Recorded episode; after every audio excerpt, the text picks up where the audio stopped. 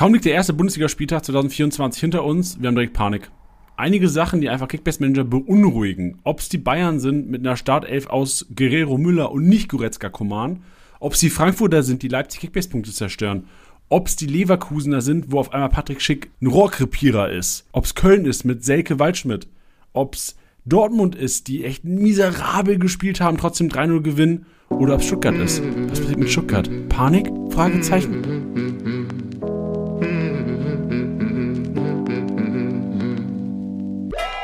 Spieltagssieger Besieger.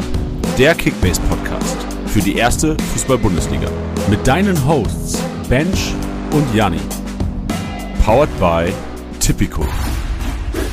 Das Original. Samstagskonferenz bei Sky und wir sind an den nächsten beiden Spieltagen mit von der Partie. Am 18. und 19. Spieltag werden Bench und ich die Sky Sport Bundesliga Konferenz für euch kommentieren und mit euch gemeinsam Kickbase-Punkte sammeln. Bedeutet für uns eine enorm große Chance, der Welt zu zeigen, was Kickbase mit Managern während der Konferenz macht und für euch eine Chance, gemeinsam mit eurer Liga oder auch gerne alleine die Bundesliga-Konferenz zu sehen und die Kickbase-Punkte live im TV mitzuverfolgen, eurer Spieler und natürlich auch von allen Spielern der Konkurrenz. Wären euch also enorm verbunden, wenn ihr einschalten würdet. Auf Sky die nächsten zwei Samstage Bench und meine Wenigkeit unterstützen und den Kickbase-Sport ein bisschen weiter in die Welt raustragen würdet. Jetzt genug angeteased, rein in den Podcast.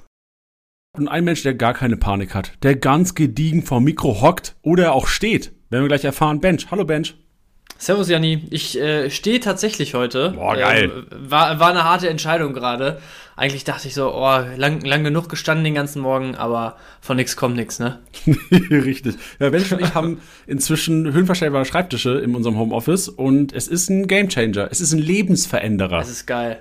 Ja, safe. Es ist auch oft so dieses, also man muss ja schon ehrlich sein, hin und wieder, wenn man so äh, jetzt mal ganz äh, plump gesagt, so den, den Tag alleine zu Hause hier hockt und vor sich, vor sich hin arbeitet, dann kann es ja auch schon mal vorkommen, dass man in so ein, so ein bisschen in so einen Trott kommt, weißt du? Und da ist das schon echt einfach ein Faktor, dass du zwischendurch dir einfach mal sagen kannst, ey Junge, so jetzt äh, stelle ich mich mal ein, zwei, drei Stündchen hin, so, weil man dann einfach, so, keine Ahnung, die Aktivität ist einfach eine andere.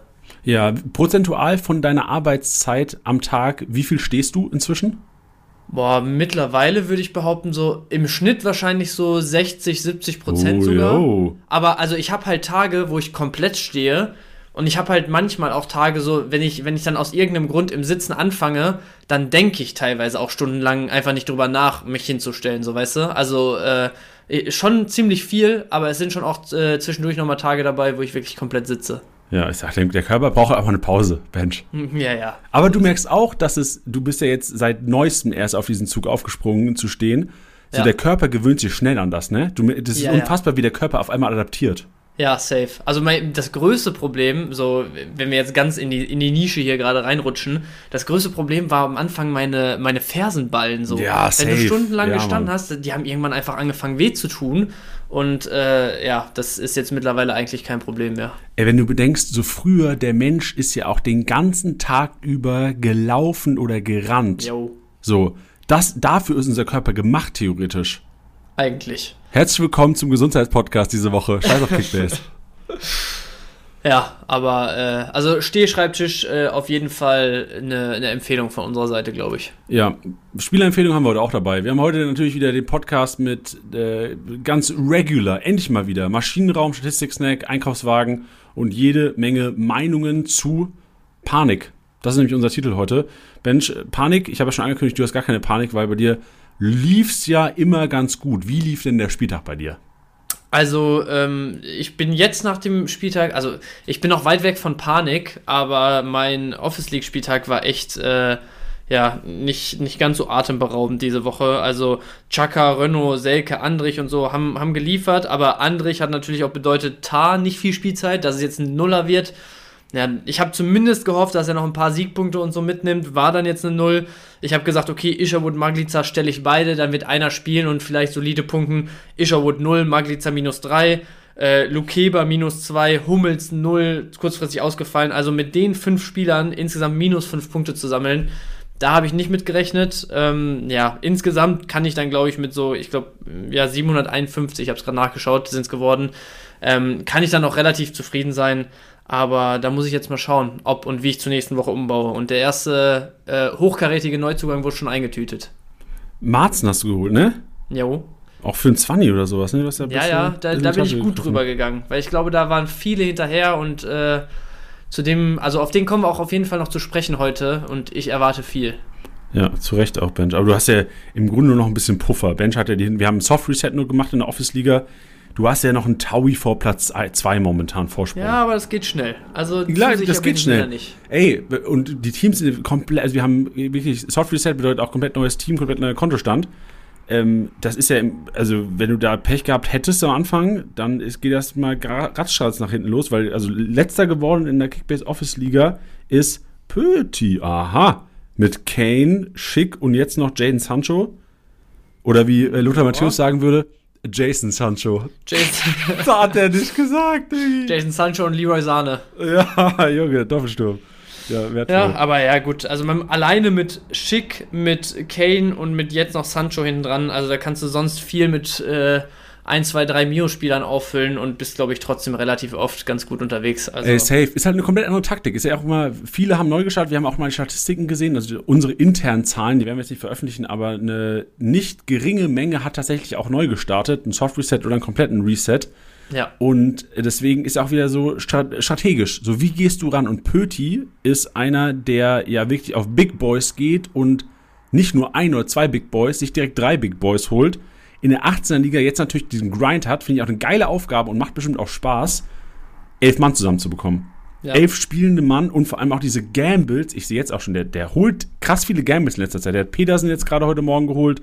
Ja. Der hat sich geholt, ich gehe gerade mal auf seinen Transfers, weil da sind im Grunde nur Gambles drin. Aber auch nice, weil klar, Bell 18 hat er noch geholt, sehe ich. Genau. Bell hat er geholt, Da Costa hat er geholt, dann äh, Mukoko hat er geholt, Wen hat er noch? Anfi Ajay. Das sind alles so Preiswerte, die theoretisch ja auch doch Berechtigung hätten zu spielen. Anfi Ajay auch gestartet am Wochenende. Ja, ja, also der hat natürlich schon den Blick dafür, dass man da die, die ein, zwei Millionen Starter einpackt und äh, auf kurz oder lang, wenn er da noch so ein, zwei von den Big Boys dann einpacken kann, vielleicht mal hier und da, dann äh, wird das schon eine sehr schlagkräftige Truppe wieder sein. Das stimmt. Ja. Ich fahre komplett andere Strategie. Ich bin ja auch in der Hinrunde, habe ich auch diese Big Boy-Strategie gefahren. Bin da mit Gnabry und Brandt und Sühle waren so meine drei Big Boys am Anfang so ein bisschen gegen die Wand gefahren. Du musst schon schmunzeln, dass Gnabry und Süle Big Boys mal waren. Ja, mit Süle ist auf jeden Fall ein Big Boy. Ja, das ist richtig, aber leider nicht punktetechnisch. Ähm, ich bin jetzt eine komplett andere Strategie gefahren. Ich bin, äh, habe ein sehr ausgeglichenes Team gewählt und das läuft am Anfang natürlich immer direkt besser. Und deswegen ist auch meine Motivation an diesem Montagmorgen echt da. Ein Taui gemacht, ja, ja. Platz 3 mit soliden Punkten. So, ich habe eine Kiste gemacht. So, Jordan, danke dir für diese, für diesen, äh, danke Kone, dass du den Pfosten getroffen hast. Aber sonst ohne Torbeteiligung auch komplett eine Kiste gemacht, aber trotzdem Taui hingelegt. Ja. Das gibt mir also, richtig Mut. Alleine mit Grifo 94, so Chabot 88 ist okay, aber Karasor 77, Mittelstädt 32, hätte man sogar noch mit, mit deutlich mehr von den Jungs rechnen können. Auf der anderen Seite natürlich Pacho krass, krass performt, aber ja, also die, die ersten Spieltage, da kannst du schon auf jeden Fall immer mal Richtung 1000 Punkte schielen. Ja, also ist auch, also Bench, ich komme. Ich bin momentan Platz 13 noch. Ich, ich war mal, ich hatte mal Platz 18 inne, Leute. Ich hatte mal die rote Laterne, ich glaube, es war Oktober oder sowas. Hab die dann äh, im November abgegeben und jetzt langsam ist der Fight nach oben und ich würde gerne mich hier hinstellen. Das ist jetzt keine Pressekonferenz und es hat auch keiner nachgefragt. Ich würde trotzdem mein Saisonziel, einstelliger Tabellenplatz, hiermit aufruf, ausrufen. Ach, aber da, das ist ja gar nichts, Janni. Also einstelliger Tabellenplatz ist im Moment 400 Punkte vor dir. Das ist ja, also, das ist ja wie wenn du, wenn du äh, als Leverkusen sagen würdest, wir wollen international spielen dieses Jahr. Okay, dann neuer, dann gucke ich mal, was ist, was ist, was ist möglich. Also ich sage Top 5, 2300, 2400 gerade vor dir, das ist ein ambitioniertes okay. Ziel. Perfekt. Bench, jetzt, liebe mal, intern, Bench, ich bin natürlich öffentlich, sage ich, einstelle der Wellenplatz. Intern habe ich natürlich mit meinen Jungs kommuniziert, dass man da schon Platz 5, Platz 6 attackieren will, weil da auch Manager da sind, die ich gerne hinter mir sehen wollen würde. So. Ja, das, das glaube ich. Allein Anton. Anton ist ja auch einer, der öfters mal in der Öffentlichkeit steht, eher mit seinem Geschriebenen als man mit seinem Gesicht und mit seiner Stimme. Aber wenn ihr jetzt Artikel gelesen habt oder einen MVP-Text lest, dann ist es oftmals Anton, der das verpasst, äh, verfasst. Und dem würde ich gerne mal eine verpassen. Kickbase-technisch. Weil dass der vor mir ist, momentan Platz 10, so das ist so. Äh, das mir geht's auch, dich, ne? mir geht's weniger um Platzierung, mir, mir geht's eher um die Leute, die ich gerne einholen würde. Oh, ich, und ich sehe da viele. Also ich, ich, du willst nicht hinter einem Ludwig stehen, du willst nicht hinter einem Anton stehen, von einem Tilo willst du auch nicht vollgelabert werden. Du möchtest auf gar keinen Fall hinter Lukas stehen, der im Moment auf Platz 6 Digga, nach den auch- äh, Schüssen hier im, Das, im Podcast immer. das ist richtig. Dem, das ist richtig. Das wird dem nämlich auch richtig Genugtuung geben, vor mir zu stehen. Und den, dem Hänger, den Hänger auf Platz 5, den willst du natürlich auch noch schlucken, ne? Geschweige denn Pöti auf Platz 4. Also, Ja, also Bench, je nachdem, wie die ersten Spieltage jetzt laufen, musst du dann mal zusehen. Ja, Ne? Benji, aber ich sag dir, was mir am meisten geben würde, und wenn Ja. das passieren sollte, wäre das One in a Million, wenn ich dich bekommen würde. Oh, wow. Also, da bin ich so confident zu sagen, das wird nicht passieren dieses Sind, Jahr. Also, da sind liegen 5000 Punkte?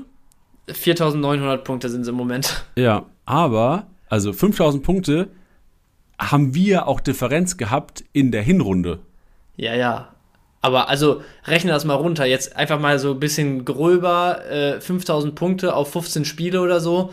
Dann bist du bei 450 oder ein bisschen mehr Unterschied im Schnitt pro Spieltag. Ne? Aber pass mal auf, Ben, da- du bist im Grunde genommen nur eine Chaka-Verletzung davon entfernt, nochmal zu bröckeln.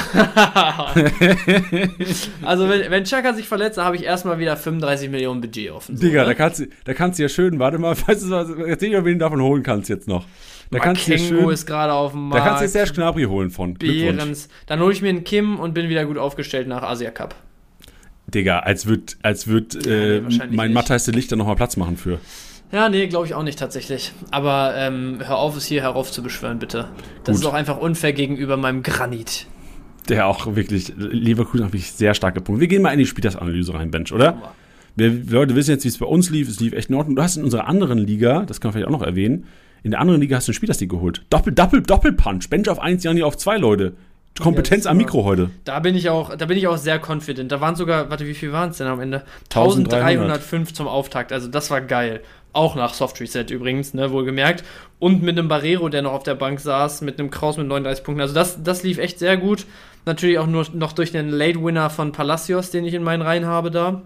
Ja, auch Ähm. nur durch den, Le- ohne diese Kiste am Ende machst du mit Wirtz, Danisic und Palacios halt auch nicht diese Punkte und Nee, dann ist ich, wahrscheinlich aber, mein dann lande ich wahrscheinlich bei 1000 bis 1100. Dann sind wir wahrscheinlich even ungefähr. Ja, Minus 100 Palacios, minus 100 vielleicht alle nochmal für Siegpunkte insgesamt. Also Da hätte ich mich eher gesehen. Also mir, mir hat es persönlich, um jetzt mal auf den Spieler zu gehen, ich freue mich allgemein natürlich darüber, dass die Meisterschaft spannend bleibt jetzt. Leverkusen sollte in Augsburg gewinnen, haben es auch auf jeden Fall verdient durch den Spielverlauf. Augsburg hat es teilweise gut gemacht, hat Schick komplett aus dem Spiel genommen. Aber mich persönlich hat es enorm abgefangen. Ich bin Damenbesitzer und ich habe verhältnismäßig wenig Leverkusener. ja. Und ich habe halt gesehen, wie durch diese Kiste auf einmal und gerade durch dieses zu Null danach Abpfiff, wie Leute an mir vorbeigehuscht sind. ging. Ja, ja, genau. Ja, ja. Und das, das, das, das war, war so ein bisschen, war unschön am Wochenende. Was war denn für dich unschön am Wochenende? Boah, unschön am Wochenende war äh, der Fußball, den Dortmund in den ersten Boah, zu 60 Recht. Minuten gespielt hat. Das war auf jeden Fall unschön. Aber ansonsten, also, ähm, ich überlege gerade, ich, ich fand es ein bisschen unschön, dass Hoffenheim nicht äh, den Punch gesetzt hat, wo sie die Chance hatten, noch bei 0-1 Rückstand in der zweiten Halbzeit.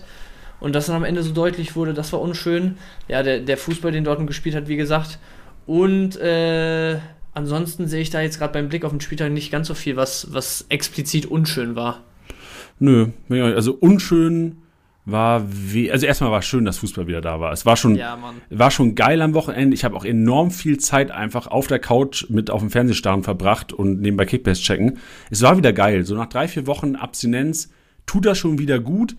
Und ich habe auch so das Gefühl gehabt, dass, wir reden auch immer davon, so, ey, man muss seine Freundin so ein bisschen vertrösten, dass es ähm, einfacher war, das jetzt durchzusetzen, nach drei, vier Wochen Pause, als wenn du mal im Trott bist und dann schon, oh, schon wieder Bundesliga Da, da haben sie auch mal Mitleid jetzt, ne? Und denken sich, boah, der hatte jetzt lange Pause, jetzt, jetzt muss ich ihn auch mal lassen. Ey, ich wurde sogar gestern Abend, hat meine Freundin mich gefragt, ey, wie lief denn der Kickbase-Wochenende? Ich dachte so, hä? Nee, nee, nee, nee. Äh, aber, also, äh, entweder war es so, sie hat gedacht, okay, wir haben jetzt sehr lange, so alt, altes Ehepaar mäßig, wir haben sehr lange nicht mehr geredet gerade, irgendwas muss ich jetzt sagen.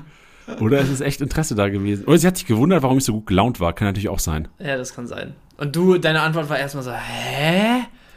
Was? Ich, ja, no, Nochmal bitte. Ich kann es nicht, nicht glauben, aber ja, habe ich, äh, hab ich dann. Ich, aber dann habe ich halt auch wirklich, weil ich gesagt habe, so geht's, hast du gefragt, kriegst du, kriegst du die Antwort. Habe ich dann gesagt, ja, ich habe an sich mit Karlsruhe Mittelstädt habe ich mir Gedanken gemacht, habe halt gedacht, die werden gute Punkte in Gladbach, ist leider nicht passiert, bin aber trotzdem in einer Liga Hack und in einer Liga über Chill-Besitzer, der auch Jordan genannt wird. Das schmeckt. Und das war halt eine perfekte Partie für mich an, äh, jetzt, jetzt gerade. Und dann habe ich über, ähm, über Matthias nicht gesprochen mit ihr, aber dann ist es auch abge. Irgendwann hast du gemerkt, jetzt ist es auch auf Durchzug, ne? Ja, war sehr einseitig. War nicht so wie ja, bei uns im Podcast, Bench. Da kam nichts zurück. Ja. Machst du nix. Dann äh, hast du jetzt aber, aber ja hier heute Vormittag deine, deine Ladung wieder. Ja, krieg ich wieder Kontra. Ja. Sehr Bench, gut. Wie wollen wir es machen? Wollen wir Maschinenraum machen und Statistik und währenddessen so ein bisschen über die Spiele reden? Oder sagen, hast du noch irgendwas auf Pedo? Nee, ich würde sagen, wir machen es so, wie du gesagt hast, und explizit so auf die, auf die diskutablen Personalien und sonst was äh, gehen wir dann gesondert nochmal danach äh, in unserer genauer hingeschaut äh, Rubrik sozusagen ein. Und deswegen würde ich sagen, äh, verliere ich jetzt auch gar keine Zeit, gar keine weitere Zeit und äh, mach mal den Maschinenraum auf. Nee, kann ich noch eine Frage stellen davor? Ja, natürlich. Weil es auch in unseren Podcast passen würde. Es ist ja, ja so, dass ich, ich hoffe, du hast es auf dem Schirm und ich spoilere jetzt hier nichts. Ähm, Jaden Sancho läuft bei uns ab in 20 Minuten. Ja, Nicht ja, in der Office League. Ah, okay, gut, perfekt. Ähm, also ich, ich tippe mal, dass eh jeder in unserer Liga auf ihn geboten hat oder bieten wird. Denke ich auch. Ähm, hast, du ein, hast du schon ein Gebot eingetippt? Ja. Willst du jetzt, dass wir unsere beiden hier wieder das revealen? Ist, das ist die Überlegung, ob, weil theoretisch in 20 Minuten Können wir machen von mir aus. Also ich, ich bin ehrlich, ich glaube, ich kriege ihn eh nicht. Ich habe äh, heute Morgen so einmal grob überschlagen, dass ich mich nicht so weit aus dem Fenster lehne, dass ich am Ende komplett Krach auf allen, äh, auf allen anderen Positionen habe. Deswegen habe ich ein Gebot eingeloggt, mit dem ich glaube, ihn nicht zu bekommen. Ähm, aber ja, wir können gerne unsere Gebote einmal, einmal sagen hier. Okay, also mein Gebot steht auch schon. Ich habe auch ähm, heute Morgen, ich kann dir ganz kurz sagen, was ich machen würde, wenn ich ihn bekomme. Ich ja. ähm, gehe aber auch davon aus, dass es wahrscheinlich ein 30-Pluser wird und über 30 wollte ich nicht gehen. Ja. Ähm, ich habe auch quasi, ich war schon im Taschenrechner heute Morgen, ich würde Sagadu abgeben, ja. Ninja und das ist quasi das Geld, was ich in, Chancho, äh, in, in, in Jason Chancho stecken werde. Ich bin momentan ja. bei, also wir ändern nicht mehr, ne? Nein, nein, wir ändern nicht mehr. Wir vertrauen uns. Sollen wir Screenshot machen oder egal? Mach, wir vertrauen uns. Okay. Ich bin, so wie sich das anhört, bist du eh schon höher. Ja, ich bin bei 27 paar zerquetschte. Zerquetschte. Ja, ich, bin, ich bin bei 26, 437. Ah. Äh, aber hey, aber äh, ich hätte jetzt von deiner Formulierung hätte ich gedacht, dass du so bei 22, 23 bist. Ja, nee, also äh, jeder wird draufgehen, mindestens die Hälfte wird komplett griffig auf Sancho sein, so dass da wird schon ein, ein, also so einer wie du oder 28, 29 wird schon dabei sein. Ich hätte dafür wahrscheinlich Barrero, Kraus und Chabot abgegeben. Ähm, aber ja, muss ich mir dann jetzt keine weiteren Gedanken mehr machen. Boah, okay, Bench, also ich verstehe, dass ich eigentlich nicht mehr ändern dürfte aber so wie du sprichst, so ich, ich also ich hätte schon Bock auf den so und mein Sagadu ja. würde ich auch gerne für einen Sancho abgeben. Ja. Würdest du an meiner Stelle nochmal hochgehen? Also eigentlich haben wir ja gesagt, wir ändern nicht, aber ist jetzt eh Schnuppe. Ja, ja, also mh, mm, boah, weiß nicht. Also ich hätte schon Bock auf ihn, aber man muss schon ehrlich sein, also das Wochenende hat ihn jetzt schon nochmal in eine bessere Lage, bessere Position auch für die nächsten Wochen gebracht, aber man darf sich jetzt halt nicht zu krass davon treiben lassen, ne? So, man muss halt überlegen, erwartest du. Ich also weißt du was, ich, weißt also, du, was ich Also erwarten, irgendwie ja. jetzt auf 30 Millionen zu gehen in der Liga, wo man ehrlicherweise ja bei, wie viele sind wir? Acht, glaube ich, in der Liga. So, da wird schon hier und da immer mal jemand auf den Markt kommen, wo man sagt, jo, den würde man gern mitnehmen, so von den großen Jungs. Und da jetzt für, für einen 20 Millionen Spieler aktuell dann irgendwie 10 Millionen Overpay oder so zu blechen, sehe ich halt nicht. Ja, verstehe ich. Er, er, kann halt ein kranker Gamechanger sein, aber das Risiko ist da. Und das Risiko wirst du an anderer Stelle, wenn, keine Ahnung, äh, ich weiß nicht, ob hier im Moment zum Beispiel ein Orban irgendwie verteilt ist oder nicht. Weißt du, wenn, wenn solche dann irgendwie demnächst auch kommen, da bist du wahrscheinlich mit 3, 4 Millionen drüber easy dabei und äh, kannst dir relativ sicher sein. Und Sancho ist jetzt halt ein kranker Gamble.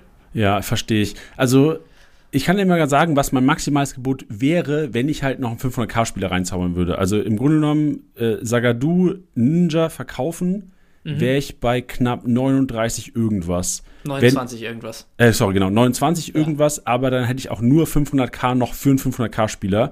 Und so hätte ich dann auch 2, 3 Millionen und ist ja auch kein Geheimnis, es sind noch ein paar auf dem Markt, die dann auch für 2, 3 Millionen möglich wären, die Startelf spielen. Ja, Ich, ich glaube, ich würde es an deiner Stelle, ja, wobei, das ist dann eigentlich auch kein großer Unterschied mehr, ne? Ob du dann halt einen 500k-Spieler holen musst oder halt einen 1-2 Mio-Spieler, den du eh dann versuchst, auf naja, Zeit also, zu ersetzen. Ich nenne mal einfach mal ein paar Namen, so Bench, ich, du, du wirst die eh nicht verpennen, weil sie auf dem Markt sind. So, es gibt einen Grillage für 5, es gibt einen Tigges für 3, es gibt einen äh, Kedira für 4, für 3, 5, einen Franic für 3. Ja. So, da würde ich schon noch einen bekommen, der wenigstens startet. Ja, ja, sehe ich schon. Aber da, also. Ein Campe für 1,8. So, allein über die Tage, also es, es würde halt um einen Spieltag gehen, ne? Weil spätestens in einer Woche durch äh, Spieltagsprämien und Tagesboni und so, spätestens nächste Woche hättest du halt auch wieder die 3, 4 Millionen, dir so einen zu holen und da werden auch noch welche kommen. So, das heißt, die Abwägung ist jetzt einfach nur, willst du sicherer sein für Sancho die ganze Rückrunde und dafür einen Spieltag mit einem 500 Kala reingehen? Oder willst du. Nee, ich habe ja schon einen. Es wäre der zweite. Ja, ja, oder mit dem zweiten 500 Color reingehen. Oder willst du einen Spieltag jetzt sichere 50, 60 vielleicht von irgendwem holen, dafür, dass du dir bei Sancho unsicherer bist dann? Ja, boah. Weiß nicht. Also, wenn du so hoch reingehen willst, dann finde ich, kannst du auch halt den zweiten 500 Color noch riskieren. Ja, aber auf der anderen Seite, ich, ich, in meinem Kopf ist gerade so, selbst wenn ich ihn nicht bekommen würde, wäre es für mich auch völlig alright, weil ich auch dann Axel Sagadou mit dem 110er Stand dieses, die Rückrunde dann noch sehe. Dann lassen wir alles stehen, wie es ist und warten ab. Punkt. Okay. Ja, wir gucken nochmal. Ist ja noch 16 Minuten Zeit. Wir gehen jetzt erstmal in den Maschinenraum und vielleicht kommt Sancho ja eh nochmal zur Sprache. Benchs Maschinenraum.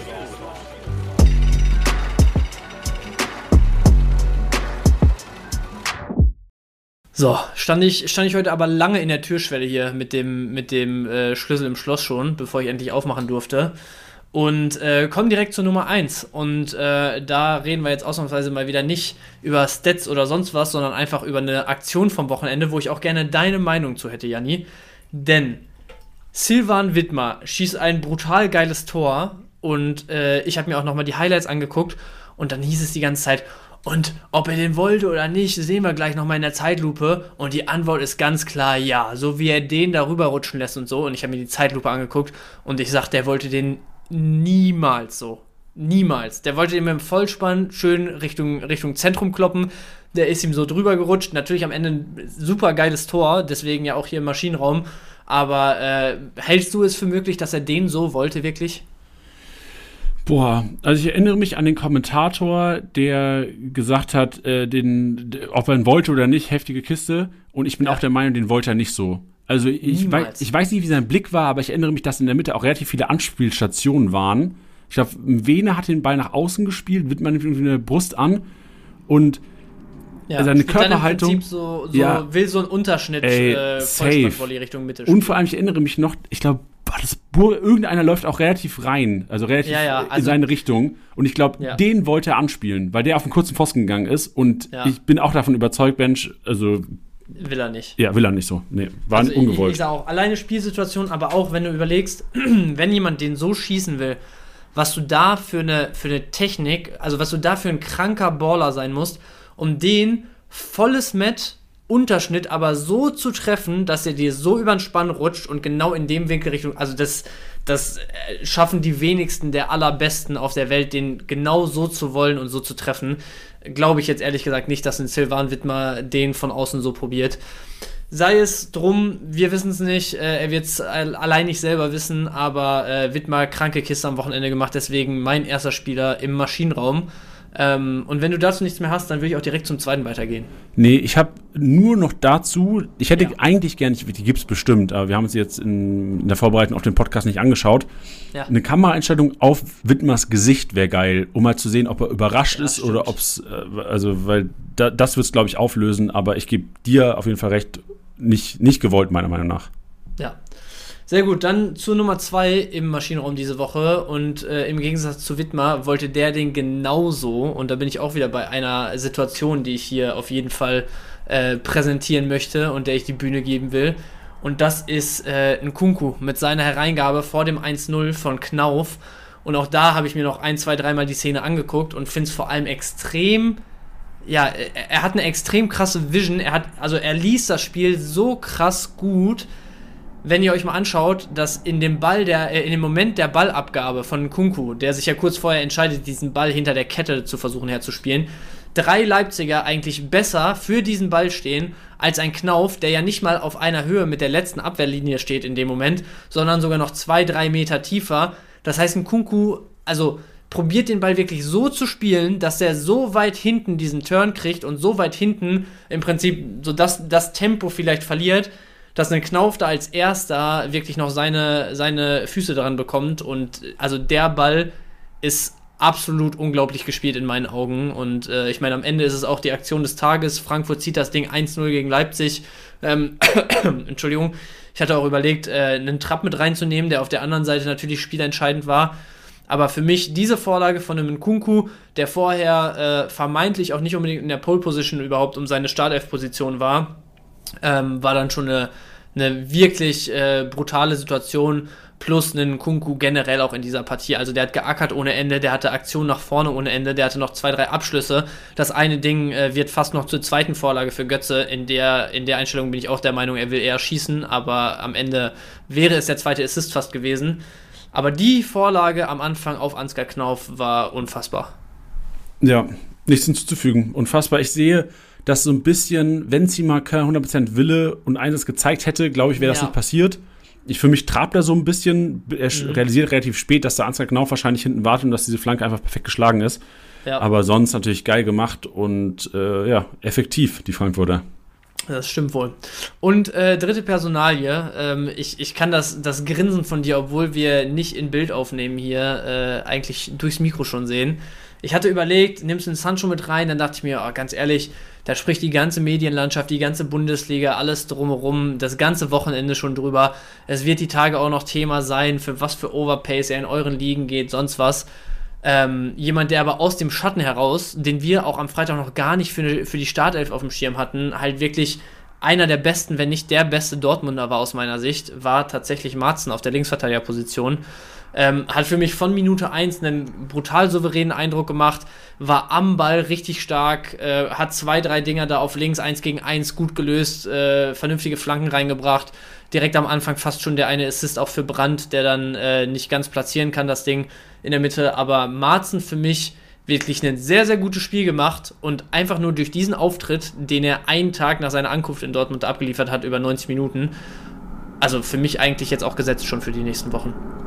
Oh, okay. Also ich war noch ein bisschen erstaunt darüber, dass du den so hart overpaid hast, auch in der Office-Liga bei uns. Mhm. Ich habe auch das Spiel gesehen. Ich fand ihn auch alright, aber so Rohpunkte technisch offensiv hat er mir noch nicht so viel gezeigt. Also äh, okay. mein, äh, ich fand ihn gut, ich fand ihn schnell, agil, aber mir hat so ein bisschen, aber das war auch vielleicht der Fußball von Dortmund, der einfach nicht das hergegeben hat momentan.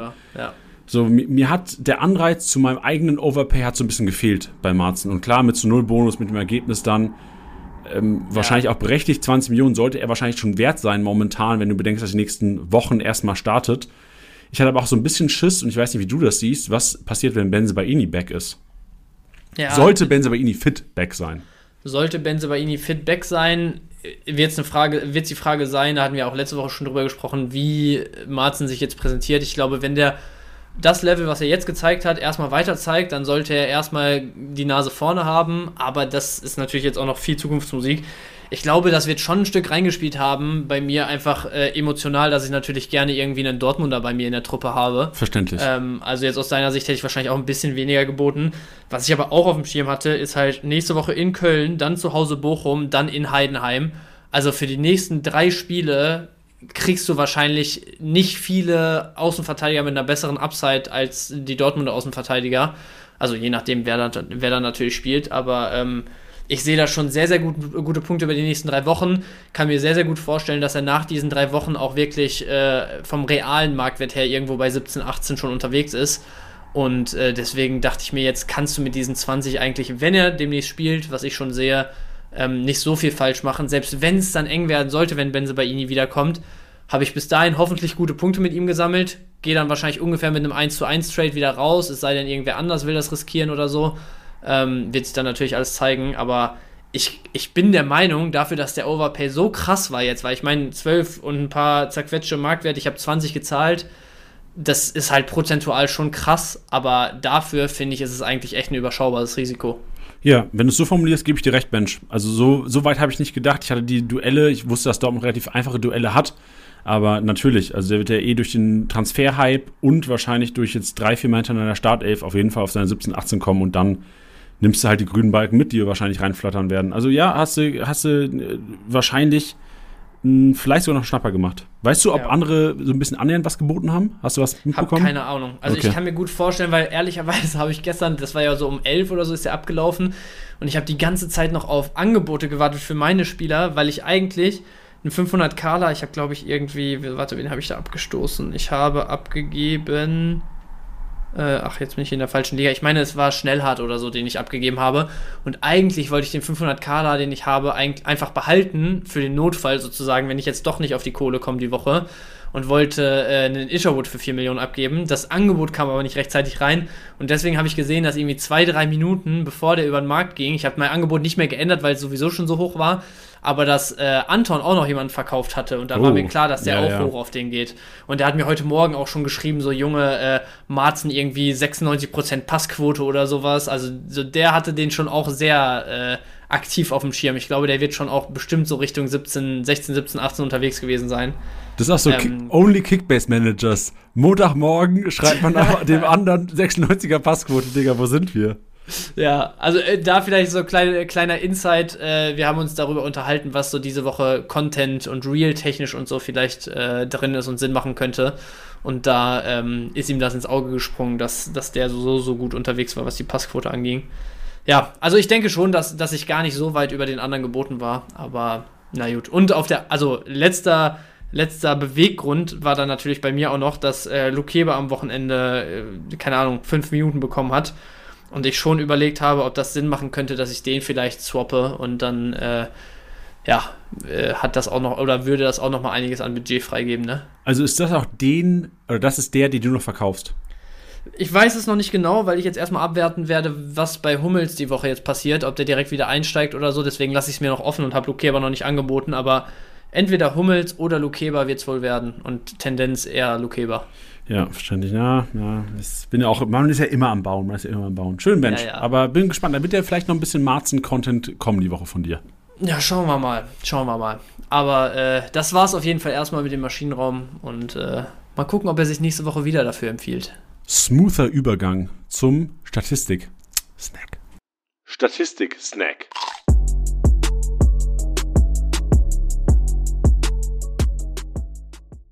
Und was hat Osan Kabak Freitagabend bitte wieder für eine Show abgeliefert? Überragend, 25 Abwehraktionen, 107 Punkte damit gemacht und Bench wahrscheinlich wieder die Falle geöffnet. Die Osan Kabak Falle geöffnet, weil alle denken, Digga, der ist so geil veranlagt für Rohpunkte. Und nächste Woche sehen wir rote Karte minus 15.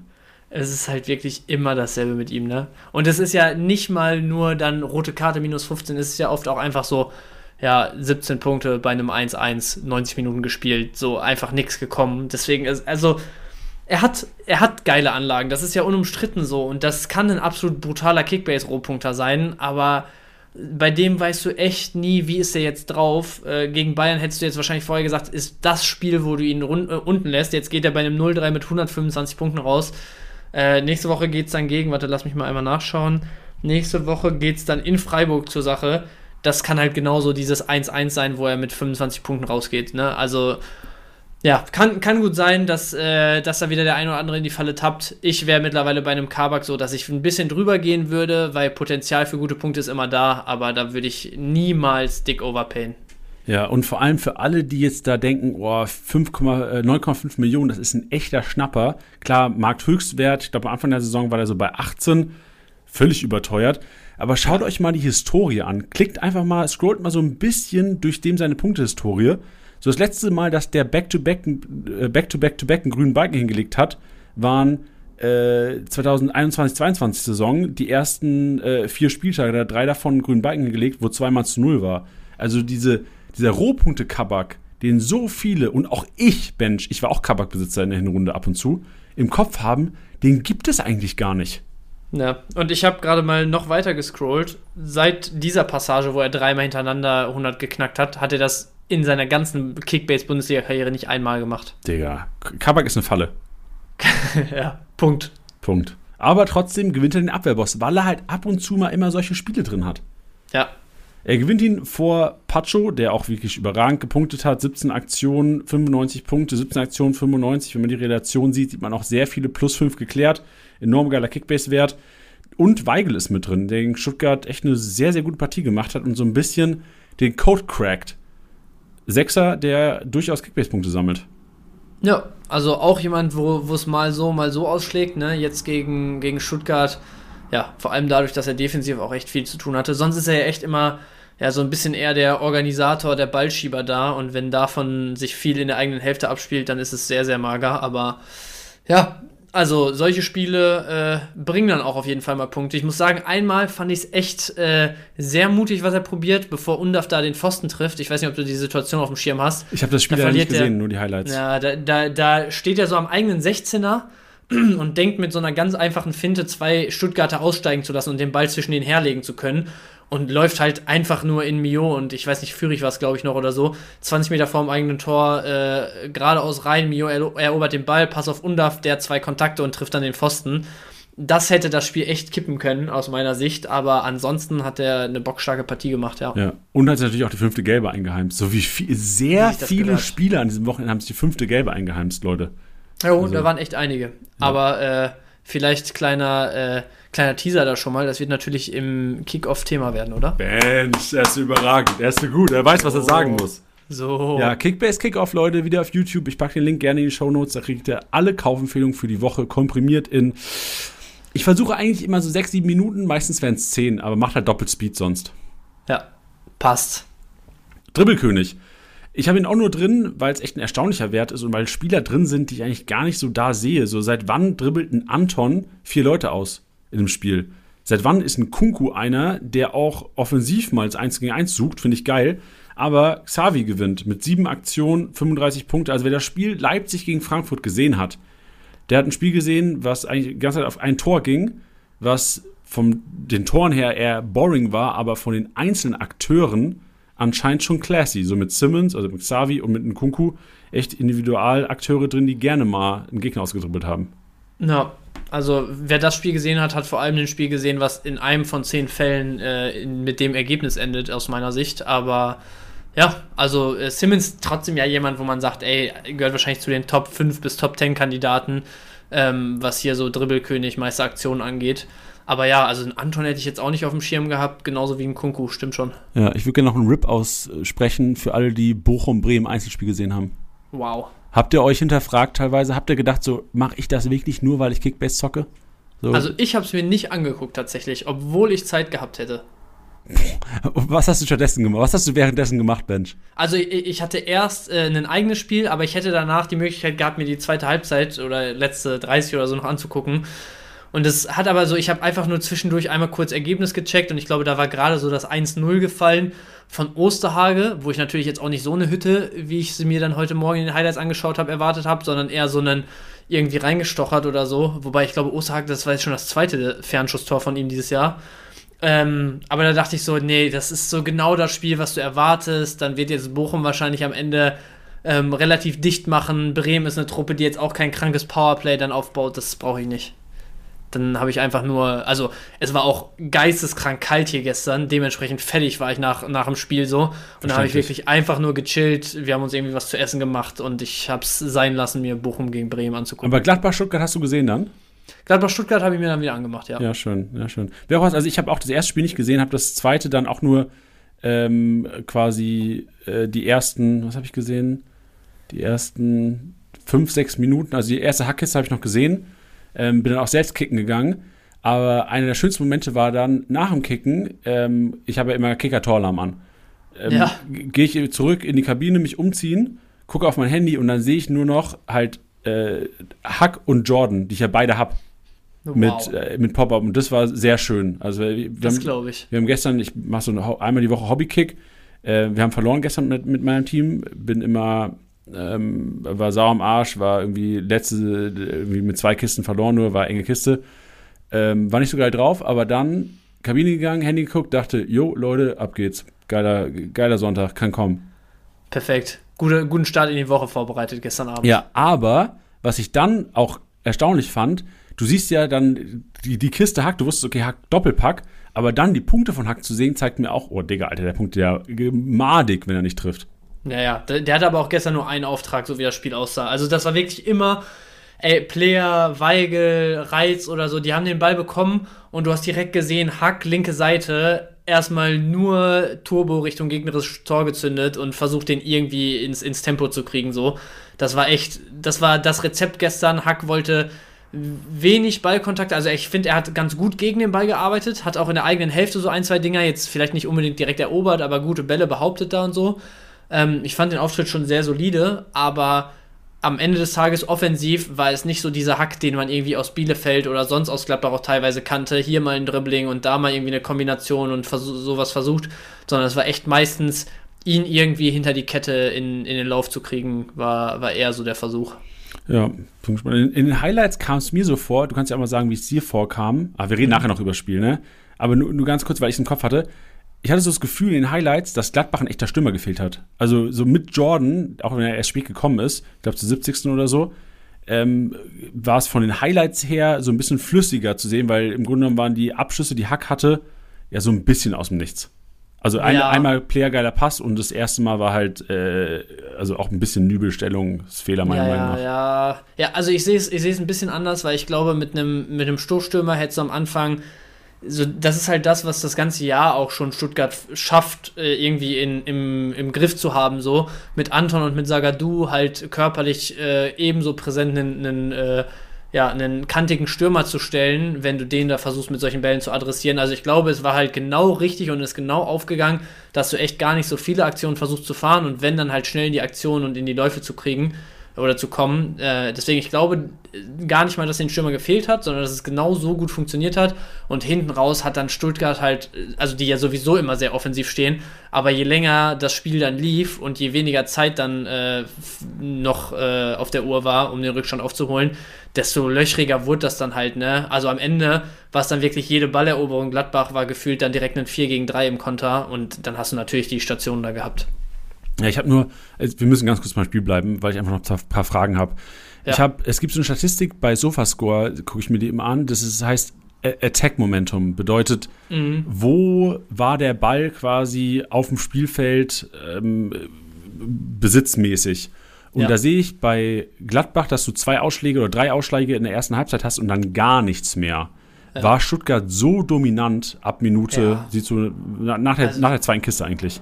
Es, es war echt eigentlich das Stuttgart, fand ich, also das Stuttgart aus der Hinrunde ist jetzt schwer zu sagen, weil die waren eigentlich äh, hinten auch sattelfester und die waren auch vorne zwingender. Die haben, glaube ich, in der ersten Halbzeit keinen einzigen Schuss aufs Tor gebracht. Aber ähm, so vom, von der Art und Weise, wie das lief, also viele Kontakte, viel, viel äh, Kurzpassspiel da im Zentrum und generell äh, in, in Stuttgarter Ballbesitz, das war schon ähnlich. Also ich würde behaupten, ich habe jetzt keine Statistiken vor Augen, aber mindestens oder so ungefähr 60 Prozent dürften das echt in der ersten Halbzeit auch an Ballbesitz wieder gewesen sein. Was Gladbach 65 halt, äh, 65, was ich halt auffällig fand in der ersten Halbzeit. Sorry. Ja, ja, dann noch krasser. Aber ähm, was ich halt besonders auffällig fand bei Gladbach war, ich habe das nur so in zwei, drei Sequenzen zwischendurch beobachtet und kann gar nicht sagen, ob es das ganze Spiel so war. Aber auf jeden Fall haben die es punktuell versucht. Mit Hack und Honorar auf der anderen Seite standen die gar nicht in so einer Fünferkette klassisch defensiv, sondern Hack und Honorar standen so weit innen, dass die Stuttgarter halt gar nicht so oft die Möglichkeit hatten, wirklich durchs Zentrum vernünftig progressiv nach vorne zu kombinieren, so, weißt du? Also das, was sie sonst oft so stark gemacht hat, dass ein Mio da mal mit äh, ein, zwei Klatsch und keine Ahnung, was durchs Zentrum durchkombiniert wird, dass ein Karasor oder ein Stiller da mal wirklich ein bisschen Platz haben und ein bisschen was durchs Zentrum kurz kreieren können. Das hat Gladbach halt, glaube ich, versucht, so, so möglichst irgendwie zu ersticken, indem halt diese Schienenspieler so eng standen, dass Stuttgart halt voll oft dann irgendwie einfach über die rechte oder linke Bahn den Ball rausgespielt hat, dann irgendwann Gladbach halt da komplett in die Richtung verschoben hat und dieser ganze Block sozusagen wieder dann vor dem Stuttgarter Außenverteidiger oder Flügel, Flügelverteidiger stand. Also deswegen war halt auch wirklich wenig auf Gladbacher Seite, weil du hattest nicht so diese Momente, wo du vielleicht mal im Zentrum eine frühe Balleroberung hast und direkt konterst, so dass es ein, zwei Mal passiert, wo du diese Peaks wahrscheinlich hast. Aber ansonsten war es halt oft einfach so Stuttgart auf Außen, auf die Außenbahn lenken, da irgendwie versuchen mal einen, einen Pressing-Moment zu haben, ja toll. Und also da war es dann halt meistens sowas wie Pass geblockt, Einwurf Stuttgart oder irgendwie Pass geblockt an der Außenbahn in 1 gegen 1, wo du aber komplett allein auf weiter Flur warst und so. Also ich, der Fokus war gar nicht so ähm, auf vielen Offensivaktionen und krassen Umschaltmomenten bei Gladbach, sondern eher auf Stuttgart im, im Zentrum halt den Ball haben, aber nicht viel daraus machen lassen und dann mal gucken, was auf der anderen Seite passiert so. Verständlich, ja. Ist ja vielleicht auch die richtige Herangehensweise gegen Stuttgart momentan. Offensichtlich gestern. Offensichtlich. Mal gespannt, wie das äh, Bochum macht am Wochenende. Bochum ja, glaube ich, 5-0 kassiert im ersten Spieltag. Was sowas? 5-6-0 gegen Stuttgart. Boah, Bin ja. gespannt, wie die rangehen. Das war, glaube ich, Stenzel Masterclass, ne? Das war, das war Stenzel und Gerassi Hattrick, glaube ich, war es im ersten Spieltag. Ja, das kann gut sein. Da musst du Da- dich doch daran erinnern, Bencher. Warst du doch Gerassi-Besitzer? Ja, äh, Girassi war die ersten Spieltage immer Masterclass. Also, äh, weiß ich nicht mehr, wann da was war. Aber ich bin mir ziemlich sicher, dass direkt Bochum äh, das, das Stenzel-Ding war, wo der dann auch noch getroffen hat sogar. Sancho bekommen. Echt? Digga. Und Gamer Ja. Brother schreibt 27, Alter. Hat er 27 glatt geboten? Weiß ich nicht. Oder hast. Ach, du hast 27. Ich habe 27,69. 27, Alter. Alter. Ja, wird wahrscheinlich knapp unter dir gewesen sein. Alles richtig gemacht mit stehen lassen. Wild. Naja. Willst du Sagadu? Hast du Interesse an Dan Axel Sagadu? Ein sehr guter Punkt, der oftmals jedem Gegenspieler auch wirklich das Leben zur Hölle macht. Also ich muss mal gucken, wie das budgettechnisch bei mir aufgeht, aber grundsätzlich wäre ich nicht uninteressiert. Das Problem ist, ich habe halt schon fünf echt stabile Verteidiger, ne? Deswegen, ja, mal schauen. Also äh, bitte noch nicht verkaufen und äh, ich schaue mir das mal an. Ich schreibe, ich biete direkt mal an als. Okay, aber dann äh, glaube ich, machen wir das Stuttgart-Spiel erstmal zu. Wir sprechen hinterher sowieso, glaube ich, noch über ein, zwei Personalien. Ähm, und ich leite schon mal ein, die Torhungrig-Kategorie. während oh ja, Ben, sorry, ich bin, hier, ich bin hier, mein. Puls ist hier gerade Ja, oben ja, wegen Schanz. da, da kannst du nicht mehr klar reden, da kannst du auch nicht mehr arbeiten eigentlich. Ja, und ähm, torhungrig mit auf Platz 2 und 3 Kane und Musiala, glaube ich, relativ erwartungsgemäß. Musiala für mich auch echt wieder fast äh, der Alte in Anführungsstrichen gewesen, also entscheidender Offensivmann eigentlich in der Partie. Und auf Platz 1, und also da habe ich mir auch heute nochmal die Highlights angeguckt, haben wir auch eben bei den Kunku drüber gesprochen. Also was Openda vergeben hat in dem Spiel, war ja wieder absoluter Wahnsinn. Ey, ne? diese eine Situation, wo er an, an Trapp vorbei will und Ja. Trapp irgendwie noch an. Ich so, ey, für mich sah es so aus, denkt der, er stand im Abseits, war so lustlos, agiert teilweise. Also für mich war es auch so, der, der fehlende Wille war gefühlt einfach da. Ja, ich glaube, also das fand ich gar nicht, weil man hat dann schon hinterher gemerkt, so beim fünften, sechsten, so, der wollte unbedingt das Ding machen, hat sich richtig aufgeregt, wenn er dann noch einen und noch einen vergeben hat. Aber ich dachte mir halt so, also du hast versucht, am Torwart vorbeizugehen. Du hattest zwei, drei offene Abschlüsse einfach so äh, aus etwas seitlicher Position. Du hattest ein, zwei klare 1 gegen 1 Situationen. Du hattest ein, zwei Kopfbälle ähm, aus fünf bis zehn Metern, die du, die du frei setzen konntest. So, der hat ja alles bekommen in dem Spiel. Und ich meine, das war ja jetzt auch nicht so Innenpfosten raus oder sonst was. Das war halt jedes Mal einfach kein, kein richtig guter Abschluss. Ja, das stimmt. Und das war ungewohnt, weil ich Openda eigentlich als effizienten Stürmer wahrnehme. Ja, aber also ich weiß nicht, wie das statistisch aussieht so, aber wenn man das Spiel jetzt hat und dann mal so überlegt, dann ist ja Openda schon auch echt immer derjenige, der echt ein paar Abschlüsse pro Spiel hat bei Leipzig, ne? Also, ich kann mich an kaum ein Spiel erinnern oder an kaum einen Moment, wo ich so dachte, ey, Openda hing komplett in der Luft. Der hat eigentlich immer seine Aktionen. Und natürlich hat er auch mit, ich glaube, 16 Scorern eine, eine brutal gute Quote bis jetzt. Aber ob der so effektiv ist, äh, würde ich dann zumindest mal in Frage stellen, ohne die Okay. Statistiken jetzt zu kennen. Ja, ich schaue mir das mal. Also ein Expected Goal Wert gegen Frankfurt war von 1,5. ähm, aber er hatte. Ah, doch, er hatte öfter schon mal einen relativ hohen Expected Goal Wert, wo er auch mit Heidenheimer der 2,1 gehabt hat, nur eine Kiste gemacht. Ja, Gegen Bremen 0,9 gehabt, eine Kiste gemacht. Ja, aber nee, also er ist nicht dafür bekannt, wenn man jetzt die, Statistiken zeugen nicht davon, dass er bekannt wäre davon, äh, irgendwie Dinger zu vergeben. Expected Goal Wert von 12 auf die ganze Saison 11 gemacht. Kannst es nicht meckern. So ist in Ordnung. nee. Kannst nicht meckern, aber ist jetzt auch nicht überragend für einen Stürmer, ne? Also, ich würde sogar fast sagen, als Top-Stürmer solltest du eigentlich deinen Expected Goal-Wert äh, outperformen. Digga, dann ist aber Gerassi auch kein. Oder Boniface hat, glaube ich, den schlimmsten. Ja, Wert. Boniface ist, ist krass. Also, der, das ist ja kompletter Chancentod, wenn du dir da die Werte anguckst. Ja. Aber einen Girassi zum Beispiel, der ist doch safe über seinem Expected Goal-Wert, oder? Ähm, ja, Bench, ich bin jetzt nicht vorbereitet. Ich kann das raussuchen, aber ja, es dauert okay. Nee, eventuell. dann, nee, nee. Nee, nee, ich, jetzt, jetzt müssen wir. Okay, dann, dann mache ich auch noch weiter mit der nächsten Kategorie. Also, doch, ich, ich habe sogar schon. Okay, Mensch, ich bin, okay. Schnell bin ich inzwischen hier. Also, Also, Harry ja. Kane hat einen Expected Goal Wert von 15,9 und hat 22 Kisten. Digga, das ist ein Top-Stürmer. Ja. Girassi 11,6 mit 17. Ja, auch Oh. krank outperformed. Okay, Openda und Boniface haben beide von 12. Äh, Openda eine Kiste mehr als Boniface. Also, Mhm. ja. Was haben wir? Undaf haben wir von 8, macht 9. Alter, Jonas Wind hat aus 6 9 gemacht. Das ist strong.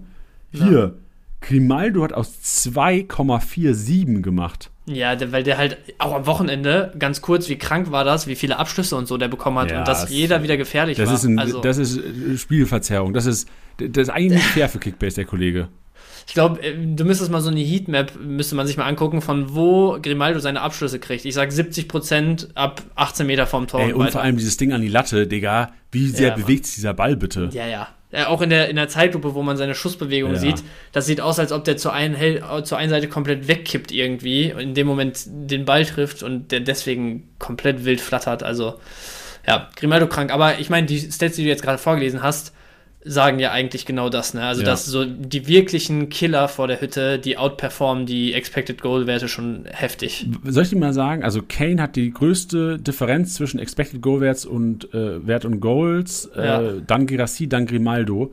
Ich hätte gern von dir Tipps, wer danach kommt, weil dann kommen Spieler, zwei Spieler, auf die ich hin will, die beide sechs Tore schon haben und beide eine größere eine Differenz größer als vier haben von Expected Goals, was bei 1,8 bzw. 1,9 liegt, und beide aber sechs Tore gemacht haben. Wer ist das? Also, die haben beide nur zwei Expected Goals. Ja, noch nicht mal 1,8, 1,9 und beide aber sechs Kisten schon gemacht. Boah, das können ja dann, können das überhaupt Stürmer dann sein? Also, blöd Ja, gesagt. beide als Stürmer bei uns in der App, aber keine klassischen Stoßstürmer. Ich sage, boah, ich habe einen wilden Call. Ich sage, äh, Ehren Dingchi mit den Dingern aus der Distanz. Strong Bench, sehr gut, ja.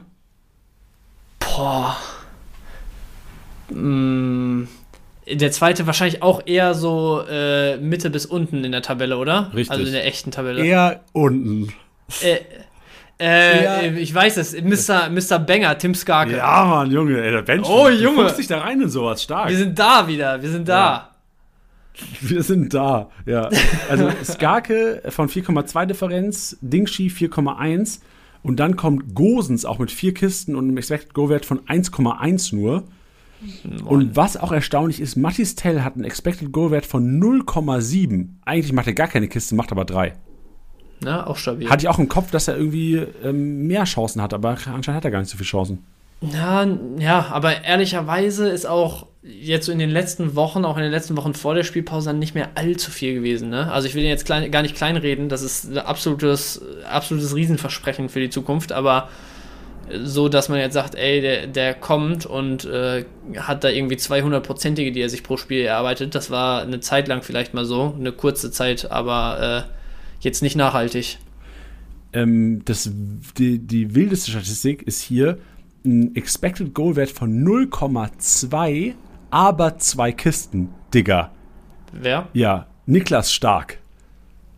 Wow. Ja gut, das Also- eine gestern, das hat wahrscheinlich, also das hatte ja gar keinen Expected Wert. Nee, das andere Und das andere, meine oder? ich, war ein Kopfballtor nach dem Standard. Ja. Ja. da ist natürlich dann so mit Zweikampfdruck und so Ja. auch meistens nicht hoch, glaube ich. Es gibt auch welche, die, es gibt vier Spieler, die, ist vielleicht zu tief jetzt auch, vier Spieler, die 0,1 haben und trotzdem eine Kiste, aber egal. Das ist jetzt, das ist jetzt Ja, das ist, äh, keine Ahnung, das ist Nee. Nadel im Heuhaufen. Kampel, Skelly, Teller, Wittmer, wir machen weiter Benches. Ich, sonst sind wir zu sehr im Sumpf heute.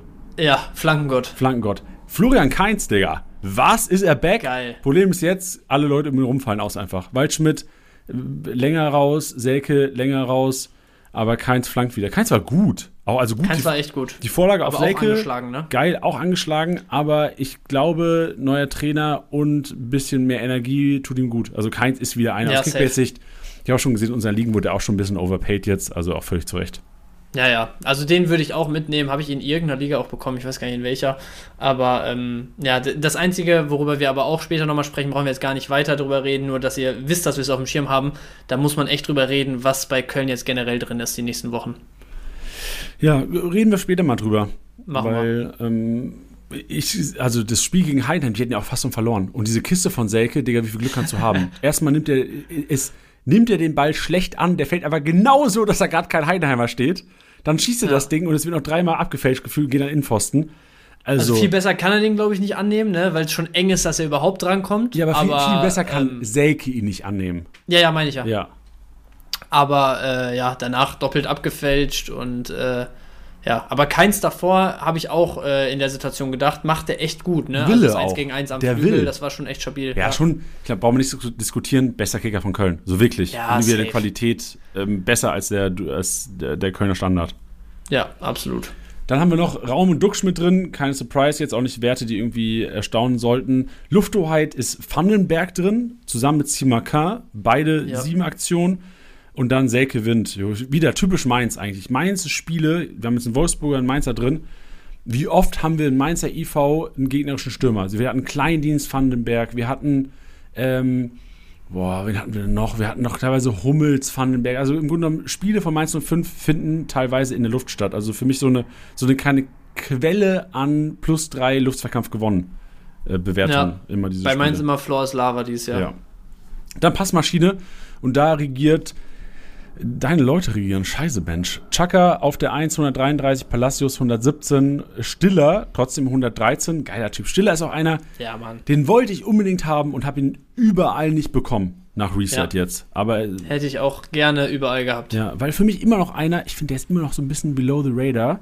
Weil wenn der es mal schafft, Torbeteiligung zu sammeln, dann ist no turning back. Und der ist nie weit weg davon. Genau, Er tritt viele richtig. Standards, die gefährlich sind. Du hast kopfballstarke Jungs da bei Stuttgart. Der ist immer mal wieder mit Aktionen, wo er, wo er seine Leute eigentlich in, in gute Abschlusspositionen bringt dabei. Also irgendwann wird es passieren. Und ich sag, der sammelt in dieser Rückrunde safe fünf, fünf Scorer insgesamt. Glaubst du, für mich ist auch einer, so der wird noch mal MVP.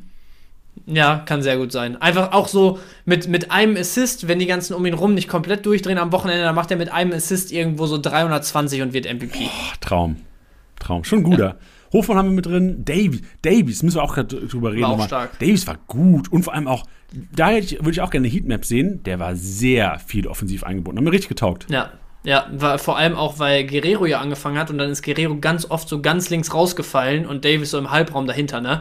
Deswegen hatte der halt viel mehr Ballkontakte, als er sonst hatte, weil jedes Mal das Ding so von ihm raus zu Guerrero, zurück zu Davis, über Innenverteidiger oder Zentrum kommt, wieder über ihn, wieder auf Außen. Sonst steht er halt da links, wo du halt von diesen Staffetten gerade vielleicht zwei statt vier oder fünf Bälle bekommst und das halt jeden Angriff, ne? Ja. Kimmich haben wir nur auf der 7 und bei Kimmich ist Panik, Bench. Und Kimmich würde ich auch gleich, nachdem ich Kreativzentrum gemacht habe, mit anfangen. Ähm, weil ich sagte, ich habe mehrere Gründe, warum bei Kimmich Panik sein sollte, Leute. Okay. Bleibt, ich bin euch an. gespannt. Dann haben wir äh, Kreativzentrum, Grimaldo gewinnt vor Thomas Müller, der wieder enorm viele Torschussvorlagen liefert. Und Mr. Nkunku, der aber auch mit 40 Punkten nicht aussagekräftig jetzt hier ist, als einer, der krass viele Torchancen kreiert. Ja. Gut, Passt. Panik jetzt, Bench. Und ich sag dir, Kimmich, Digga, der schießt keine Standards mehr bei Bayern. Im Spielaufbau macht er weniger Punkte als ein Alfonso Davies, was Rohpunkte angeht. Mhm. Und der fliegt jetzt nicht mit. Klar, der kriegt wieder ein Kind. Also ich glaube, sein 17. inzwischen. Er kriegt ein Kind wieder und ist deswegen nicht in, mit im Trainingslager in Portugal jetzt mit den Bayern. Und weißt du, was Ja. die machen in, im Trainingslager? Standards. Sie trainieren Standards all fucking day. Und das ohne Kimmich. Wäre ich Kimmich-Besitzer, ey, das würde mir richtig, richtig gegen Strich gehen. Ja, ja, ja, fühle ich. Also, ich habe eben dachte ich so, hä, was, was willst du jetzt? Weil der wird safe weiter spielen, wird safe seine Rohpunkte machen, so, aber dieses Standardthema könnte jetzt echt äh, auserzählt sein. Das, also, verstehe ich. Also auch auf der Spieltags-PK hat ja Tuchel explizit davon gesprochen, dass man da mal so ein paar Trockenübungen bei besseren Temperaturen in Portugal, ne, und so weiter und so fort, dass man da mal so ein, so ein paar Standards und so trainieren kann. Und äh, wenn der jetzt echt da nicht dabei ist und davor ja schon so ein bisschen sein Status als, als Standardschütze angekratzt war, kann echt sehr, sehr gut sein, dass er das jetzt verliert. Ja, und ich, erinnere- ich. ich erinnere mich auch richtig, ne? Äh, Conny Leimer hat die geschossen teilweise am Freitag, auch wenn es meistens so kurzgespielte Dinger waren. Ich habe gerade überlegt, ich meine ja, hatte ich mich nämlich auch noch drüber gewundert, aber ich war jetzt gerade nicht mehr sicher, worüber. Aber ja, genau. Ich glaube, Leimer hatte sich oft hingestellt und dann kurz mit, mit Guerrero und mit Sané und so gespielt, ne? Ja, deswegen, weil Sané hat nämlich auch nicht getreten. Ich dachte so, hä, Digga, Ja, was, ja. was ist denn Ja, los auf einmal bei den Bayern? Ja. Schauen wir mal, was das, was das jetzt gibt nach dem Trainingslager. Ja, lass uns gerne auch mal über die Bayern ein bisschen detaillierter reden, weil es ja schon so Mhm. war, dass Freitagabend Guerrero und äh, Müller durchaus überraschender waren. Für mich war Guerrero mit der überraschendste eigentlich, Ja. weil ich damit null gerechnet habe. Geil aber für alle Challenges, weil viele wahrscheinlich noch Guerrero aufgestellt haben. Und für mich auch einer war, der ein bisschen Pech gehabt hat. So Guerrero, klar, ist nicht so krass viel eingebundenes Aufbauspiel, aber war auch an einigen Aktionen beteiligt, wo du dann sagtest, ey, wenn das irgendwie anders endet, wenn der Ball da irgendwie eher mal zu Guerrero springt, dann äh, kommt er auch noch. Es gab ja eine Aktion, wo irgendjemand von außen durchgegangen ist, äh, hier beim, beim 3-0. Da war Guerrero der Mann, der quasi hinter, wer ist 3-0 gemacht? Mhm. Kane, glaube ich, ne? Boah, 1 und 2, ja genau, Ken, ja. Ähm, nee, dann war es nicht. Das da war war nichts von 2-0. Da war das außen. 2-0. Ah, ja, ich weiß, wo du meinst. Der Doppelpass mit Musiala und Sané. Genau, wo richtig. Dann hinter Musiala Guerrero steht, Genau, und hinter Musiala steht Guerrero und äh, es Ja. waren so mehrere Situationen, wo ich dachte, oh, Guerrero ist eigentlich nicht weit weg gewesen vom 300er. Ja, ja. Und- ja, und äh, ja. Äh, Also fühle ich. Das Ding ist halt, ich finde es extrem schwer, wenn wir jetzt da äh, das, das Ding, also unsere Meinung mal zu abgeben wollen, wie es mit Guerrero Goretzka jetzt demnächst aussieht. Weil ehrlicherweise, ja, Guerrero hat ein gutes Spiel gemacht. Tuchel hat ja auch gesagt, ey, einfach durch die äh, Performances dann Ende der Hinrunde und so hat er halt im Moment einfach knapp die Nase vorn. Er, ich glaube, er hat auch irgendwie mehr oder weniger so O-Ton so sehr knapp die Nase vorn oder so gesagt. Ähm, und Goretzka kommt dann halt rein, liefert den Assist für Kane noch, macht halt auch eigentlich ein ordentliches Spiel in Anführungsstrichen. Jetzt hast du noch mal ein Kurztrainingslager, wo man zumindest eher davon ausgehen kann, dass dadurch noch mal so ein bisschen, äh, keine Ahnung, sich, sich was bei der Startelf personell tun könnte, als wenn es jetzt einfach nur eine reguläre, normale Trainingswoche sozusagen in München wäre. Ähm, deswegen, ich, ich finde es schwer. Ich würde behaupten, wenn ich mich jetzt festlegen würde, dann startet Guerrero nächstes Spiel erstmal wieder und dann wird es einfach ein, von Spiel zu Spiel gucken, wer formstärker ist. Aber es wäre jetzt nichts, wo ich sagen würde, ey, bei einem Guerrero gehst du jetzt mit 8 Millionen Overpay rein oder einen Goretzka musst du jetzt verkaufen, weil die sind beide nicht so teuer, dass du sagst, ey, wenn der jetzt mal ein, zwei Spiele nicht startet, bricht dir das komplett das Genick, solange der danach wieder kommt. Es sind aber auch beides nicht so günstige Spieler, dass ich sage, einfach dick drüber reingehen und das ist Geld, was man easy ausgeben kann, weißt du? Ja, für mich ist es auch so ein Ding, klar ist das Ding jetzt gut ausgegangen am Freitagabend, aber es gab ja diese eine Phase, wo man Jo. durchaus gesagt hat, Alter, die 10, 15 Minuten, wieso schießt Hoffenheim keine zwei Kisten? So, und da war Ja. diese eine Megaparade von Manuel Neuer gegen Bayer beim Kopfball. Mhm. Aber waren auch viele Sachen, wo noch im letzten Moment geblockt wurde, wo grammarisch das Ding da vergibt. Also, so sicher stand nicht. Und die haben ja realtaktisch quasi in einem 4-1-4-1 gespielt. Mit Guerrero fast auf einer Höhe wie Sané auf der linken Seite. Ja. Und äh, ich denke mir, mit Goretzka wäre das so nicht passiert.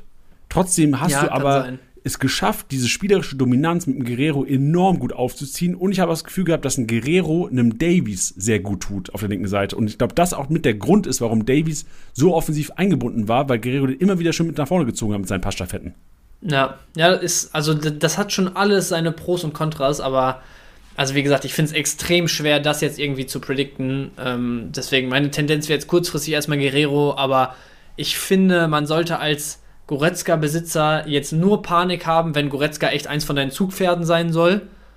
Ähm, wenn es halt eher so jemand ist, ne, irgendwie, du hast ein, zwei richtig, richtig dicke, dicke Brocken noch daneben und ähm, müsstest bei einem Goretzka jetzt erstmal ein, zwei Wochen abwarten, dann würde ich die vielleicht auch wirklich noch abwarten, weil Szenario ist halt auch, oder ein Szenario ist halt auch, die spielen jetzt nach der, ähm, nach dem Trainingslager direkt wieder mit einem Goretzka, weil du defensiv eben doch nicht so sicher standest die ganze Zeit. Oder ein Guerrero spielt noch einmal, macht jetzt kein überragendes Spiel und danach kommt Goretzka wieder rein und du hast ihn wahrscheinlich für Marktwert irgendwie, irgendwie verkloppt so. Wäre halt auch ärgerlich, ne? Ja, aber wenn jetzt Ligen neu gestartet sind, wo wir wissen, es sind einige Ligen neu Ja. gestartet, und du siehst, ein Goretzka ist 29,3 momentan wert, sagen wir 30 Mio, und du schaffst es, zu einem Davies, der eine Mio mehr ist, abzugraden, zu einem Palacios, der eine Mio mehr ist, abzugraden, Ja. zu einem Grifo, der 300k mehr ist, abzugraden, zu einem Ja. äh, Jonathan Tah, der eine Mio weniger wert ist. Ich hätte lieber Tah als Goretzka, Goretzka momentan. Ja, das sehe ich. Wenn da wirklich auch noch einiges verfügbar Upamecano ist, ist auch preiswerter als. Goretzka. Ja, Ja, also dann machst du es. Aber ich würde jetzt zum Beispiel sogar, also sagen wir mal, du, du bist in einer Liga, wo halt nicht mehr so viel verfügbar ist und ein Goretzka kommt auf den Markt. Ich würde sogar einfach einige hundert K drüber bieten und den vielleicht ein, zwei Wochen mal mitziehen, weil das kann halt so einer von diesen Big Trades werden, wenn der sich dann doch wieder durchsetzt, dass du halt mehr oder weniger zu Marktwert so jemanden durch die Saison ziehen kannst und, und da wirklich deine, deinen 120er-Schnitt einpackst, ne? Tricky. Also ich wäre eher. Ich, ich wäre eher sogar bei Nein, weil ich sehe, wenn Guerrero fit ist, und klar ist da ein Wenn dran und fit Guerrero passt eigentlich auch nicht in einen Satz, Aber dann ist meiner Meinung nach Guerrero bei Tuchel höher im Wert als ein Goretzka. Ja, ja, kann schon auch sein. Ey, also, ja, ich würde bei beiden keinen krassen, obwohl, was ist Guerrero wert? Noch deutlich weniger wahrscheinlich, Ja, ne? Guerrero ist momentan bei 19,7. Ja, gut, also da, da kannst du auch schon ein bisschen drüber auf jeden Fall reingehen, aber seid euch bewusst, egal ob jetzt Guerrero oder Goretzka, ist auf jeden Fall beides mit ordentlich Risiko verbunden. Ja, aber ich hatte, hast du auch so das Gefühl, also ich habe ja vorhin gesagt, schon Guerrero hatte Pech gehabt, aber trotzdem ist für mich Guerrero, das ist ein anderer Spieler. Wenn ich jetzt nur die Silhouette sehen würde von Guerrero und nicht sehen würde, dass der Guerrero auf dem Trikot steht und dass er das ist, erinnert er mich nicht an den Guerrero zu äh, Dortmunder Zeiten aus Kickbase-Sicht. Weil so bei den Standards steht er nicht am Ball meistens. Klar kriegt er bei den Ecken den Ball zugespielt, aber aus dem Spiel heraus ist äh, irgendwie noch nicht so dieser Offensivdrang, fehlt mir noch so ein bisschen bei ihm. Vielleicht ist auch so bei Ja. so die Message von Tuchel, Digga, du bist jetzt hier als, als Ja, Achter, ich- der ab und zu mit zurück muss, du darfst es nicht. Ich, Aber ich glaube, bei Dortmund war er halt eher so ein bisschen dieser, dieser Spielgestalter auf der Linksverteidigerposition, so der irgendwie gefühlt alle Freiheiten offensiv hatte. Und ich glaube, bei Bayern wird halt einfach viel mehr Positionsdisziplin so von ihm ge gefordert, blöd gesagt. Oder fühlt er sich vielleicht auch selber einfach mehr dazu verpflichtet. In Dortmund wird das sicherlich auch Thema gewesen sein. Aber ich weiß, was du meinst und er macht einen deutlich disziplinierteren Eindruck vom Spiel her. ja. Das finde ich so geil. Also, wenn ich Guerrero-Besitzer wäre, will ich, dass er Freigeist ist. Aber klar, Mannschaftserfolg steht natürlich leider über Kickbase-Punkten. Verstehe ich nicht, aber anscheinend ist es so. Yes. Letzte, letzte Bayern-Personalie, Koman Müller. Puh, Digga, erstmal, erstmal, äh, erstmal ein Raunen durch die Kickbase-Welt gegangen am Freitagabend. Vor allem durch alle Command-Besitzer. Ja, ja, zu Recht auch, weil so, warum? Also, Jo. wir wissen inzwischen warum. Also, war anscheinend nicht 100% ready, einfach so ein bisschen Vorsichtsmaßnahme. Müller hat das gut gemacht, auch im Training überzeugt. Ähm, glaub jetzt auch, dass ähm, am nächsten Spieltag Command-Zeit wieder ist. Ja, glaube ich auch.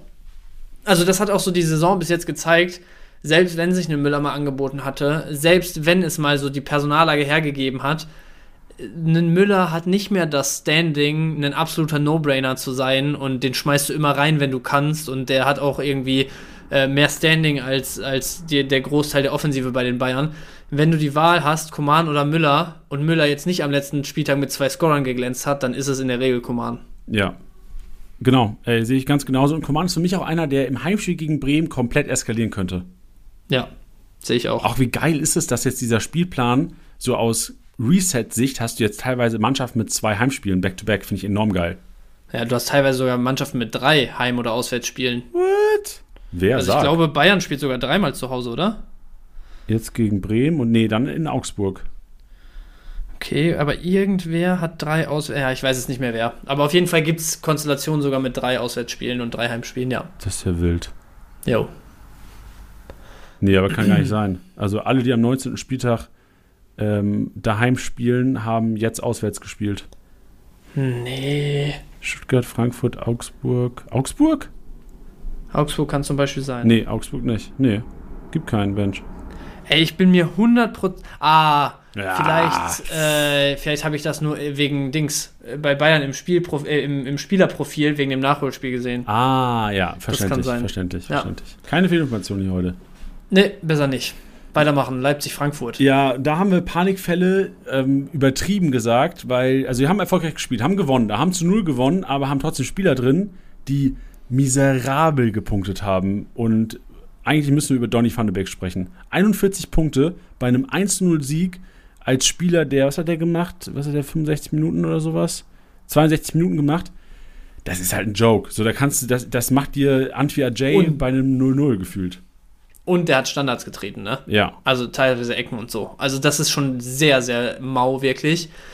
Das Ding ist, also ich würde es ähm, relativ kurz halten, sogar bei Frankfurt, und würde sagen, so ein Spiel wie das gegen Leipzig, wo du so früh in Führung gehst, wo du danach, also ich weiß nicht, wie sah die Torschussstatistik aus, 3 zu 25 oder so am Ende. Diese Spiele hast du halt eigentlich maximal, maximal zwei, dreimal pro Halbserie. Deswegen ist das jetzt einfach auch nicht repräsentativ aus meiner Sicht. Aber es ist schon ein Fingerzeig dahin, was wir ja auch letzte Woche oft thematisiert hatten. Ey, ist ein Van de Beek wirklich jemand, der da Unsummen an Rohpunkten sammelt? Ist er das wert, dass teilweise in Ligen der irgendwie für 25 Millionen gegangen ist oder so? Und genauso kritisch, wie ich da letzte Woche war, bin ich natürlich dann nach dem Spiel jetzt immer noch. Ich glaube nicht, dass es jetzt irgendwie die Regel wird, dass Frankfurt so schlecht rohpunktet wie jetzt bei diesem zu Null-Sieg gegen, gegen Leipzig verhältnismäßig.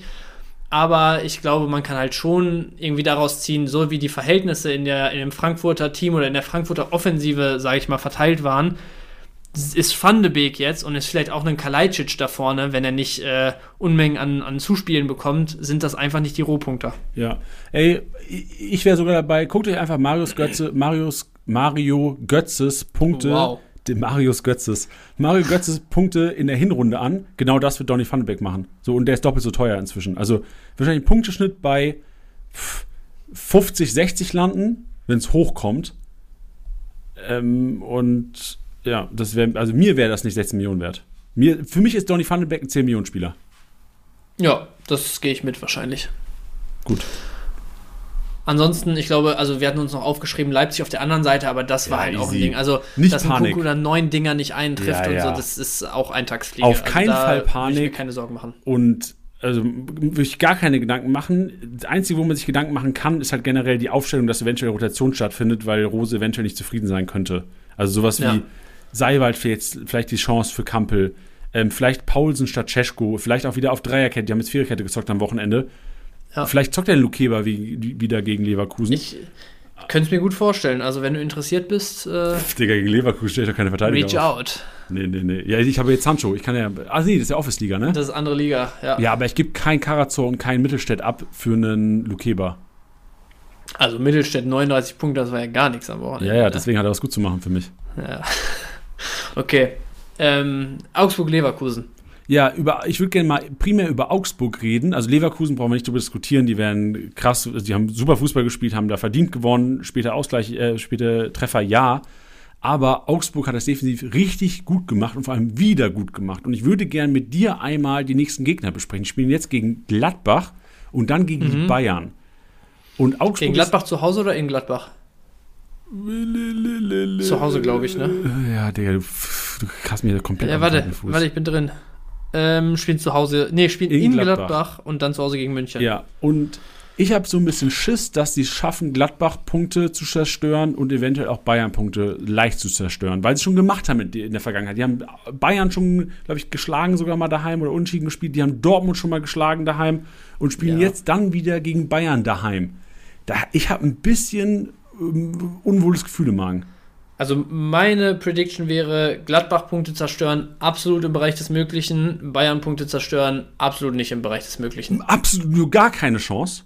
Also äh, es kann sein, dass das irgendwie einfach ein gewirktes 2 zu 1 für Bayern wird und die da die ganze Zeit sich ein zurechtkrebsen. Aber selbst dann wird Bayern da 70% Ballbesitz haben und das, also ich finde es einfach schwer, ich glaube, wir ähm, haben auch jetzt einfach so im Kopf, wir, wir überdramatisieren das ein bisschen im Sinne von, äh, dass wir denken, oh, die haben dauernd irgendwelche Top-Teams da an ihre Grenzen gebracht, so. Und ja, das ist ver vermehrt mal passiert in den letzten Jahren, aber jetzt auch nicht so, dass du sagst, ey, jedes zweite Spiel äh, sind die Top-Teams da in denen, an denen verzweifelt.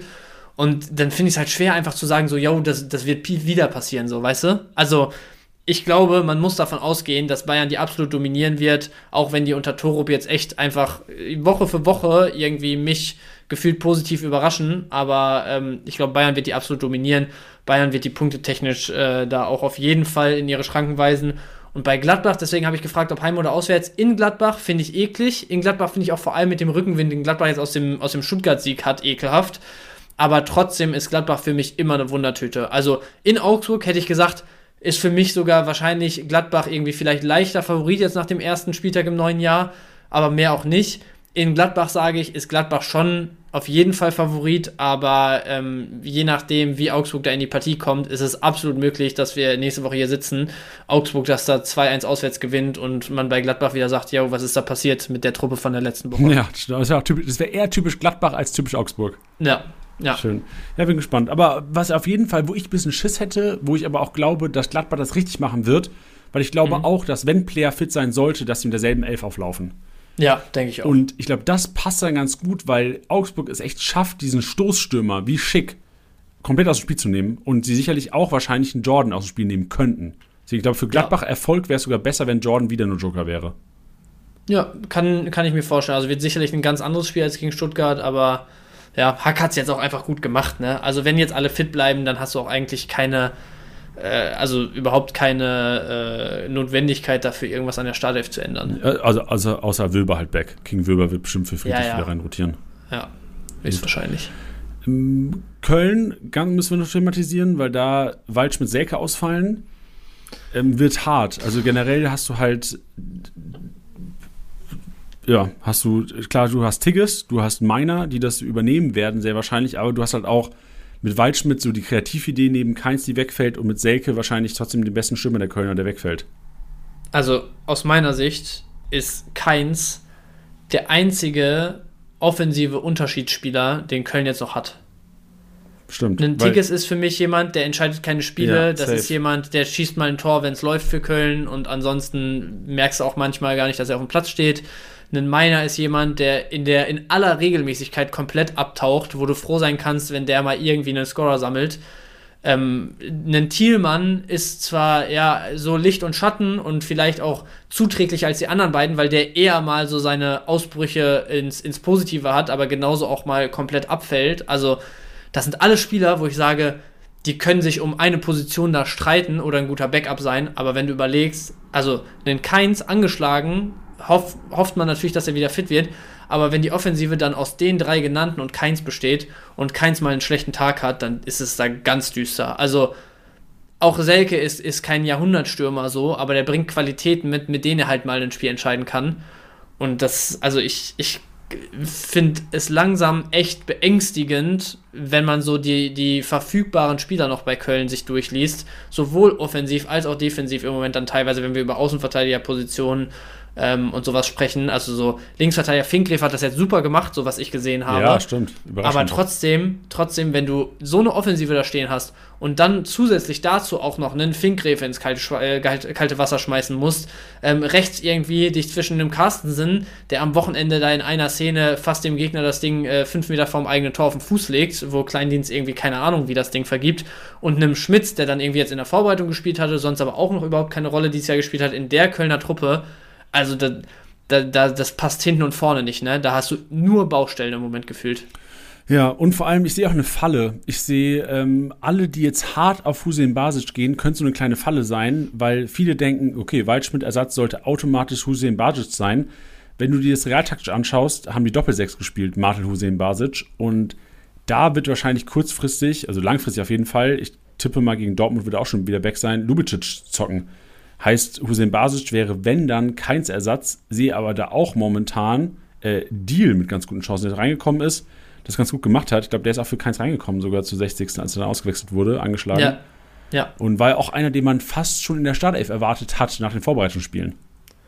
Ja, also äh, das wäre jetzt schon hart gewesen, finde ich, vor allem nachdem, also nachdem der ja teilweise dann suspendiert war und da riesig Theater um den war, wenn du den jetzt dann wirklich von Anfang an gebracht hättest, hättest du dich irgendwie selber auch ein Stück weit unglaubwürdig wieder gemacht als Verein, finde ich. Aber äh, war auf jeden Fall ein Lichtblick, als er dann die halbe Stunde gekommen ist. Ähm, ist halt jemand, keine Ahnung, wenn er jetzt einen Weg geht wie Gruder in der Hinrunde, zwei, drei Einsätze kriegt und dann mehr oder weniger sich schon so zum, zum äh, Hoffnungsträger der Truppe da aufschwingt, dann kann das natürlich jemand sein, der da nochmal so ein bisschen, ähm, ja, ein bisschen mehr Qualität, ein bisschen mehr Unberechenbarkeit in die Offensive reinbringt. Also keine Frage, aber da muss man sich halt auch die Frage stellen, kann das der Anspruch sein von einer Bundesliga-Truppe, dass derjenige, den du ein halbes Jahr fast ausgebotet hast, der den Vertrag am Jahresende nicht verlängern will und eigentlich mit einem Bein schon in Stuttgart oder sonst wo ist, so, kann der Anspruch sein, dass du dann auf die 19-jährigen Schultern von so jemandem irgendwie die, die sportliche Zukunft deines Vereins legst, so, ist halt auch dann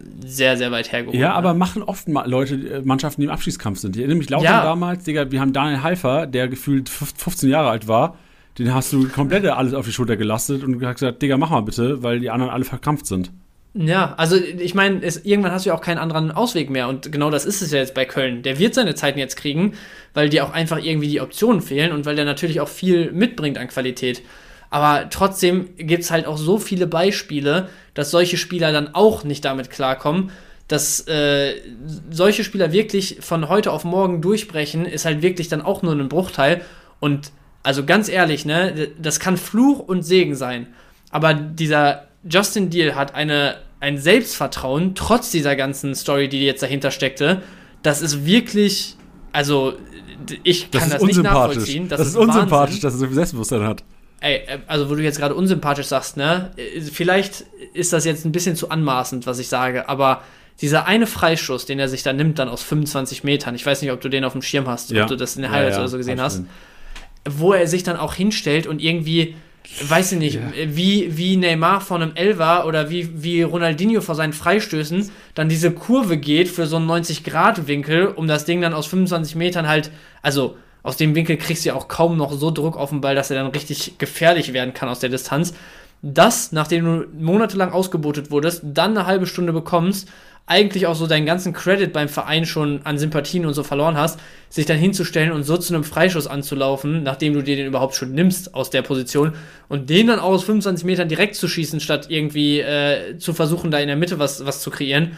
Also das war schon wirklich absolutes Limit an Selbstvertrauen. Ne? Ja, also ich musste auch schmunzeln und also ich persönlich finde, also ich pauschalisiere jetzt arg hier und ich kenne ihn ja persönlich gar nicht und wahrscheinlich ist er auch echt ein cooler Typ, aber sowas, wenn ich sowas sehe, ist ja. in meinem Kopf direkt, oh Digga, ich hätte gar keinen Bock mit dem zu chillen. Das ist so, er erzählt mir, wenn wir irgendwie abends da sind, erzählt er mir davon, was er für geile Kisten gemacht hat im Training. Der würde mir richtig ja. abtören.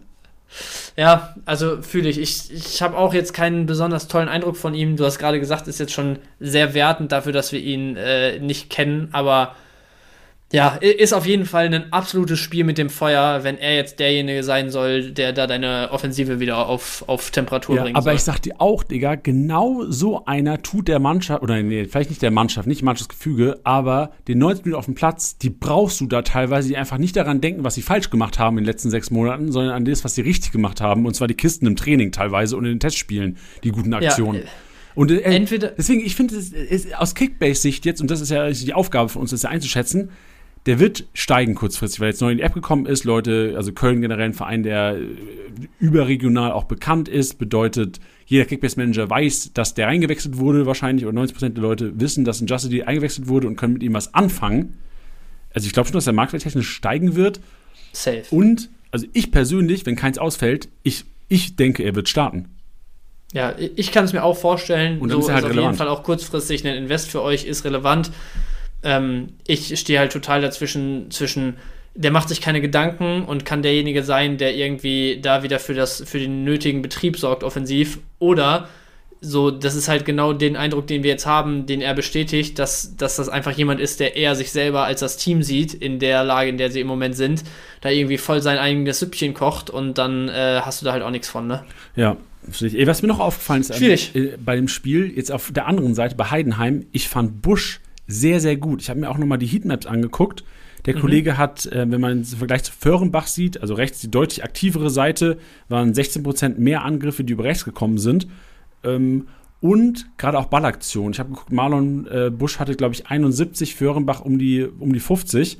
Er ging viel, viel mehr über rechts und auch seine Kickbase-Punkte sehen sehr solide aus. Also der Kollege trotzdem 1-1, der auch mit Finkrewe durchaus die stärkere defensive Seite der Kölner erwischt hat, der echt ein super Spiel gemacht hat wo ich mir ja. teilweise dachte, ey, wenn der vielleicht noch ein, zwei Mal mehr durchkommt, dann ist es vielleicht ein 200er-Balken mit einer Torbeteiligung bei dem Kollegen. Also Busch wäre einer, den ich jetzt, ich habe im Einkaufswagen nicht drin, deswegen ist mir gerade aufgefallen, dass ich noch erwähnen wollte, wäre für mich einer so der Gewinner auf Heidenheim-Seite, weil man ja auch nicht wusste, ob der tatsächlich starten wird.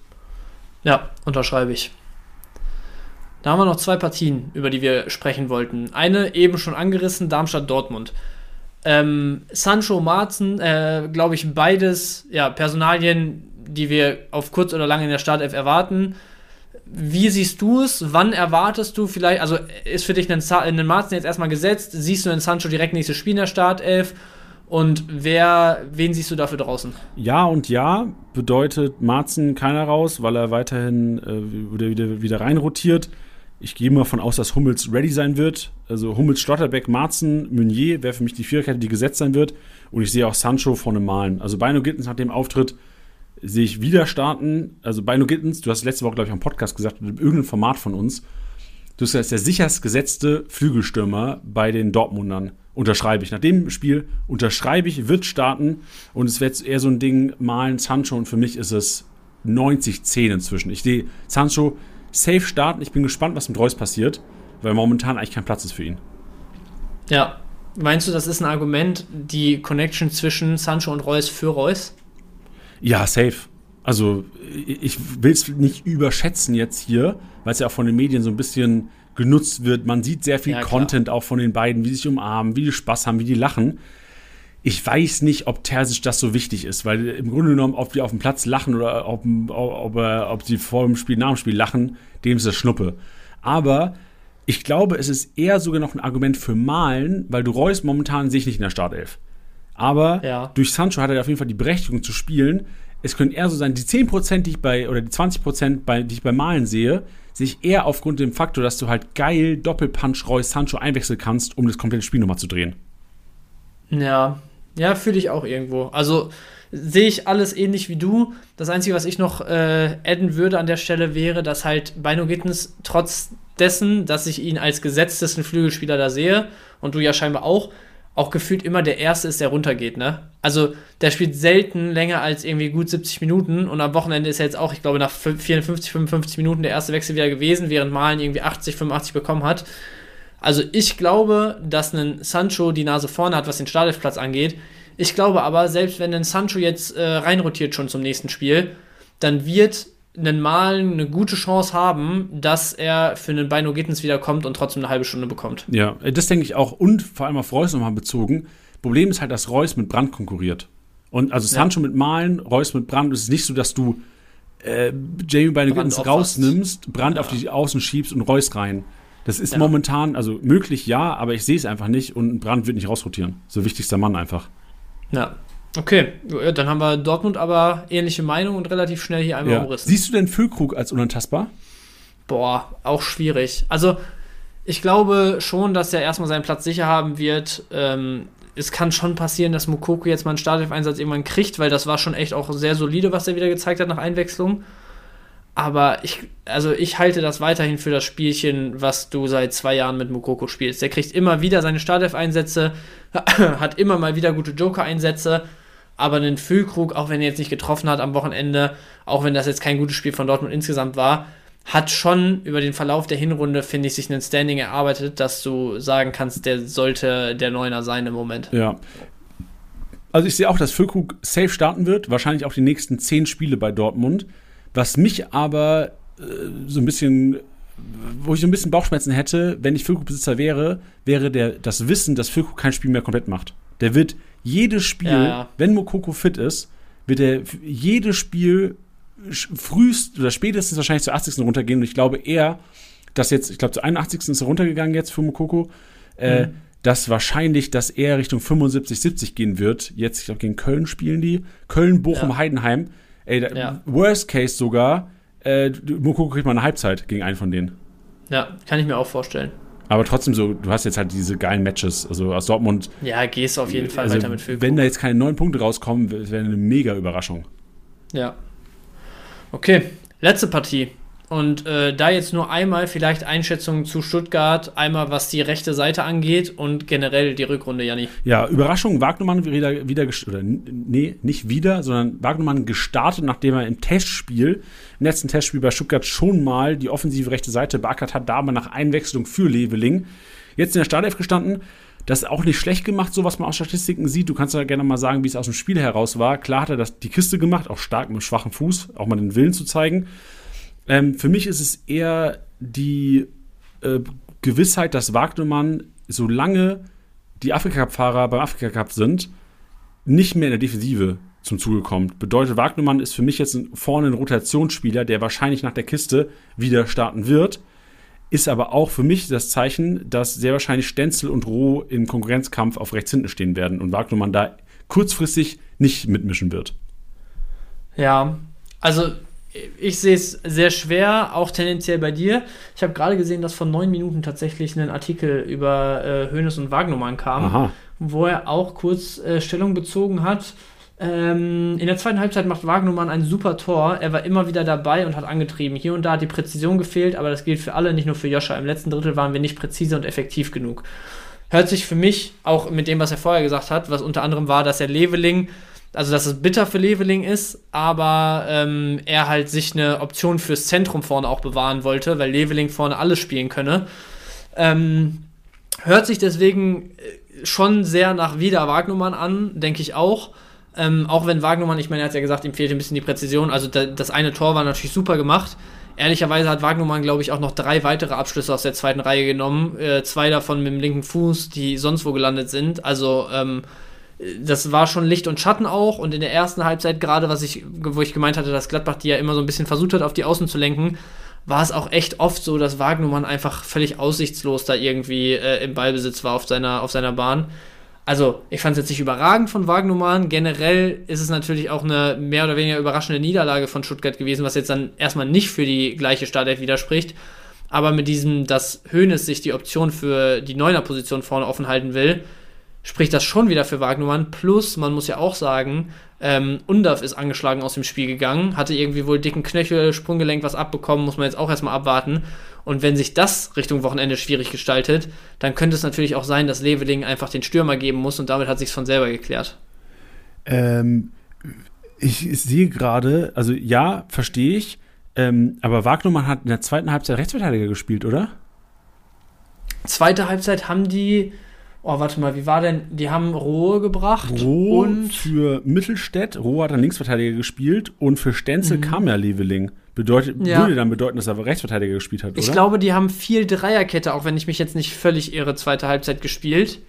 Ähm, sozusagen mit Rohe, Sagadu und, also ich meine, in Ballbesitz, ich glaube, es waren 80 Prozent oder so in der zweiten Halbzeit und dann schieben die ja sowieso immer so ein bisschen da rein, dass entweder Sagadu oder halt meistens Anton äh, oder nee, meistens Sagadu, manchmal auch Anton so ein bisschen in der Zentrale dann ordnen und die beiden anderen Innenverteidiger so ein bisschen mit in diese Halbräume gehen, weißt du? Dann standen die sowieso oft in der ah. Dreierkette und ehrlicherweise, ja, ja. also ja, ja, Wagnermann hat dann so ein bisschen die Schiene eher gemacht, aber der stand halt auch trotzdem Höhe 16er immer. Ne? ich gebe dir recht, ich habe also gerade nochmal geschaut. So ähm, Wagnermann hat trotzdem rechts offensiv gespielt. Die haben echt Dreierkette mit Roh als äh, rechter ja. Verteidiger. Also Roh hat nicht links gespielt. Ja, ja, Sagadu halb links, Anton zentral. Ja, genau. Und dann im Grunde genommen ist äh, Luca Raimund dann auf die linke Schiene gegangen. Ja. Ja, so sah das aus, aber deswegen, also ich denke auch, Wagnermann hat schon im Moment äh, die Nase tatsächlich vorne, auch wenn es echt sehr bitter für, für Leveling ist. Ähm, aber je nachdem, was mit Undorf ist, könnte es äh, schneller gehen als gedacht, dass er trotzdem wieder startet. Puh, was, was machst du denn jetzt als Stenzelbesitzer? Boah, also Stenzel fand ich ich will jetzt nicht sagen, so einen der schwächsten Stuttgarter, weil eigentlich haben die jetzt kein, kein schlechtes Spiel so an und für sich gemacht. Die waren halt wenig zwingend nach vorne und hinten ist halt irgendwie zwei, dreimal gefährlich geworden und hat immer geklingelt, aber er sieht natürlich nicht gut aus bei dem zweiten Tor, wo er genau den falschen Schritt rausmacht, wo dann Hack den, das, das, Teil, das Teil durchgesteckt bekommt. Ähm, beim ersten von, von Hack ist, glaube ich, auch er derjenige, der mit rübergehen muss und dann so ein bisschen zu spät ist und äh, ähm, hier Hack aus dem, aus dem relativ spitzen Winkel gut zum Abschluss kommen lässt. Also, das sind jetzt beides keine Dinger, wo ich sage, haarsträubende Fehler. Aber wenn jemand aufgefallen ist und ich mich jetzt nicht vertue beim ersten Tor, wo ich denke, dass er es war, der direkte Gegenspieler, dann ist schon eher der, der am ehesten negativ aufgefallen ist, ne? Ja. Ja, also Aber, ich habe die Highlights ja. noch gesehen. Ich gebe dir auch recht bei dem Gegentor von, von Hack beim zweiten. Und ja. sonst, ich sehe halt auch die Sofascore-Note, ich sehe die Kickbase-Punkte.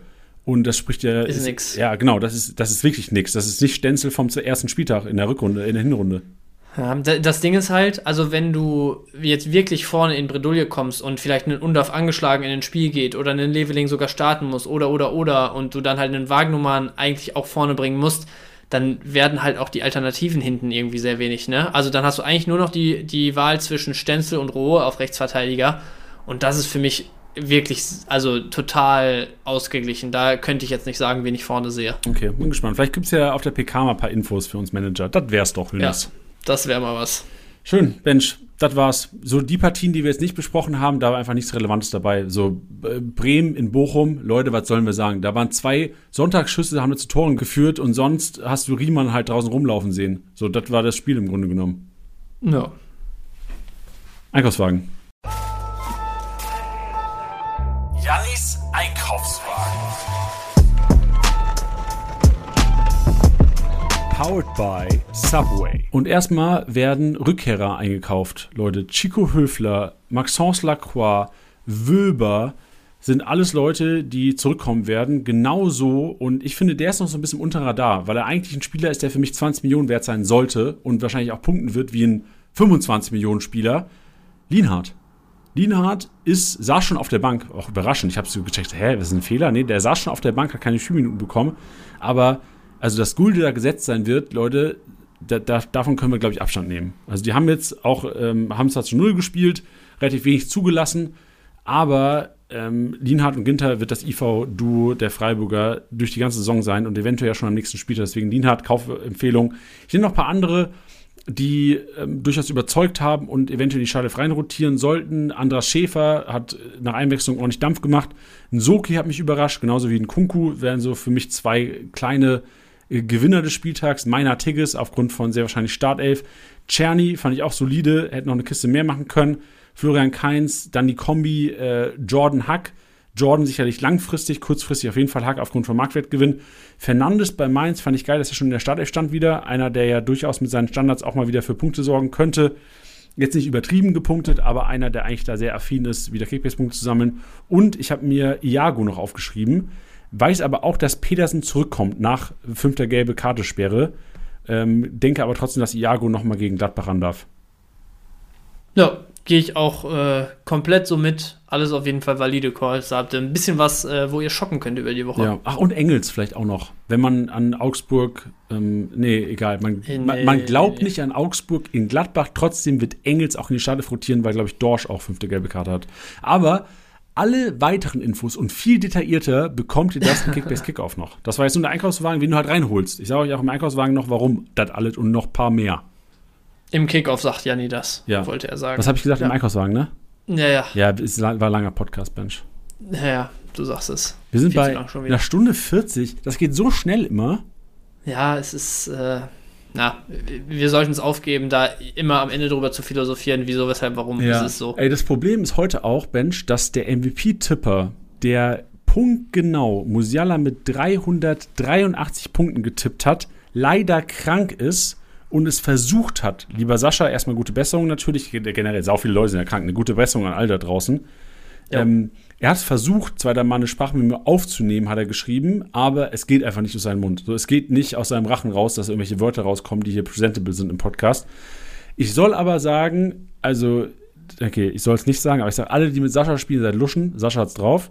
Ähm, und Sascha will, dass ich sage, Musiala hat oder Musiala wird eine überragende Rückrunde hinlegen.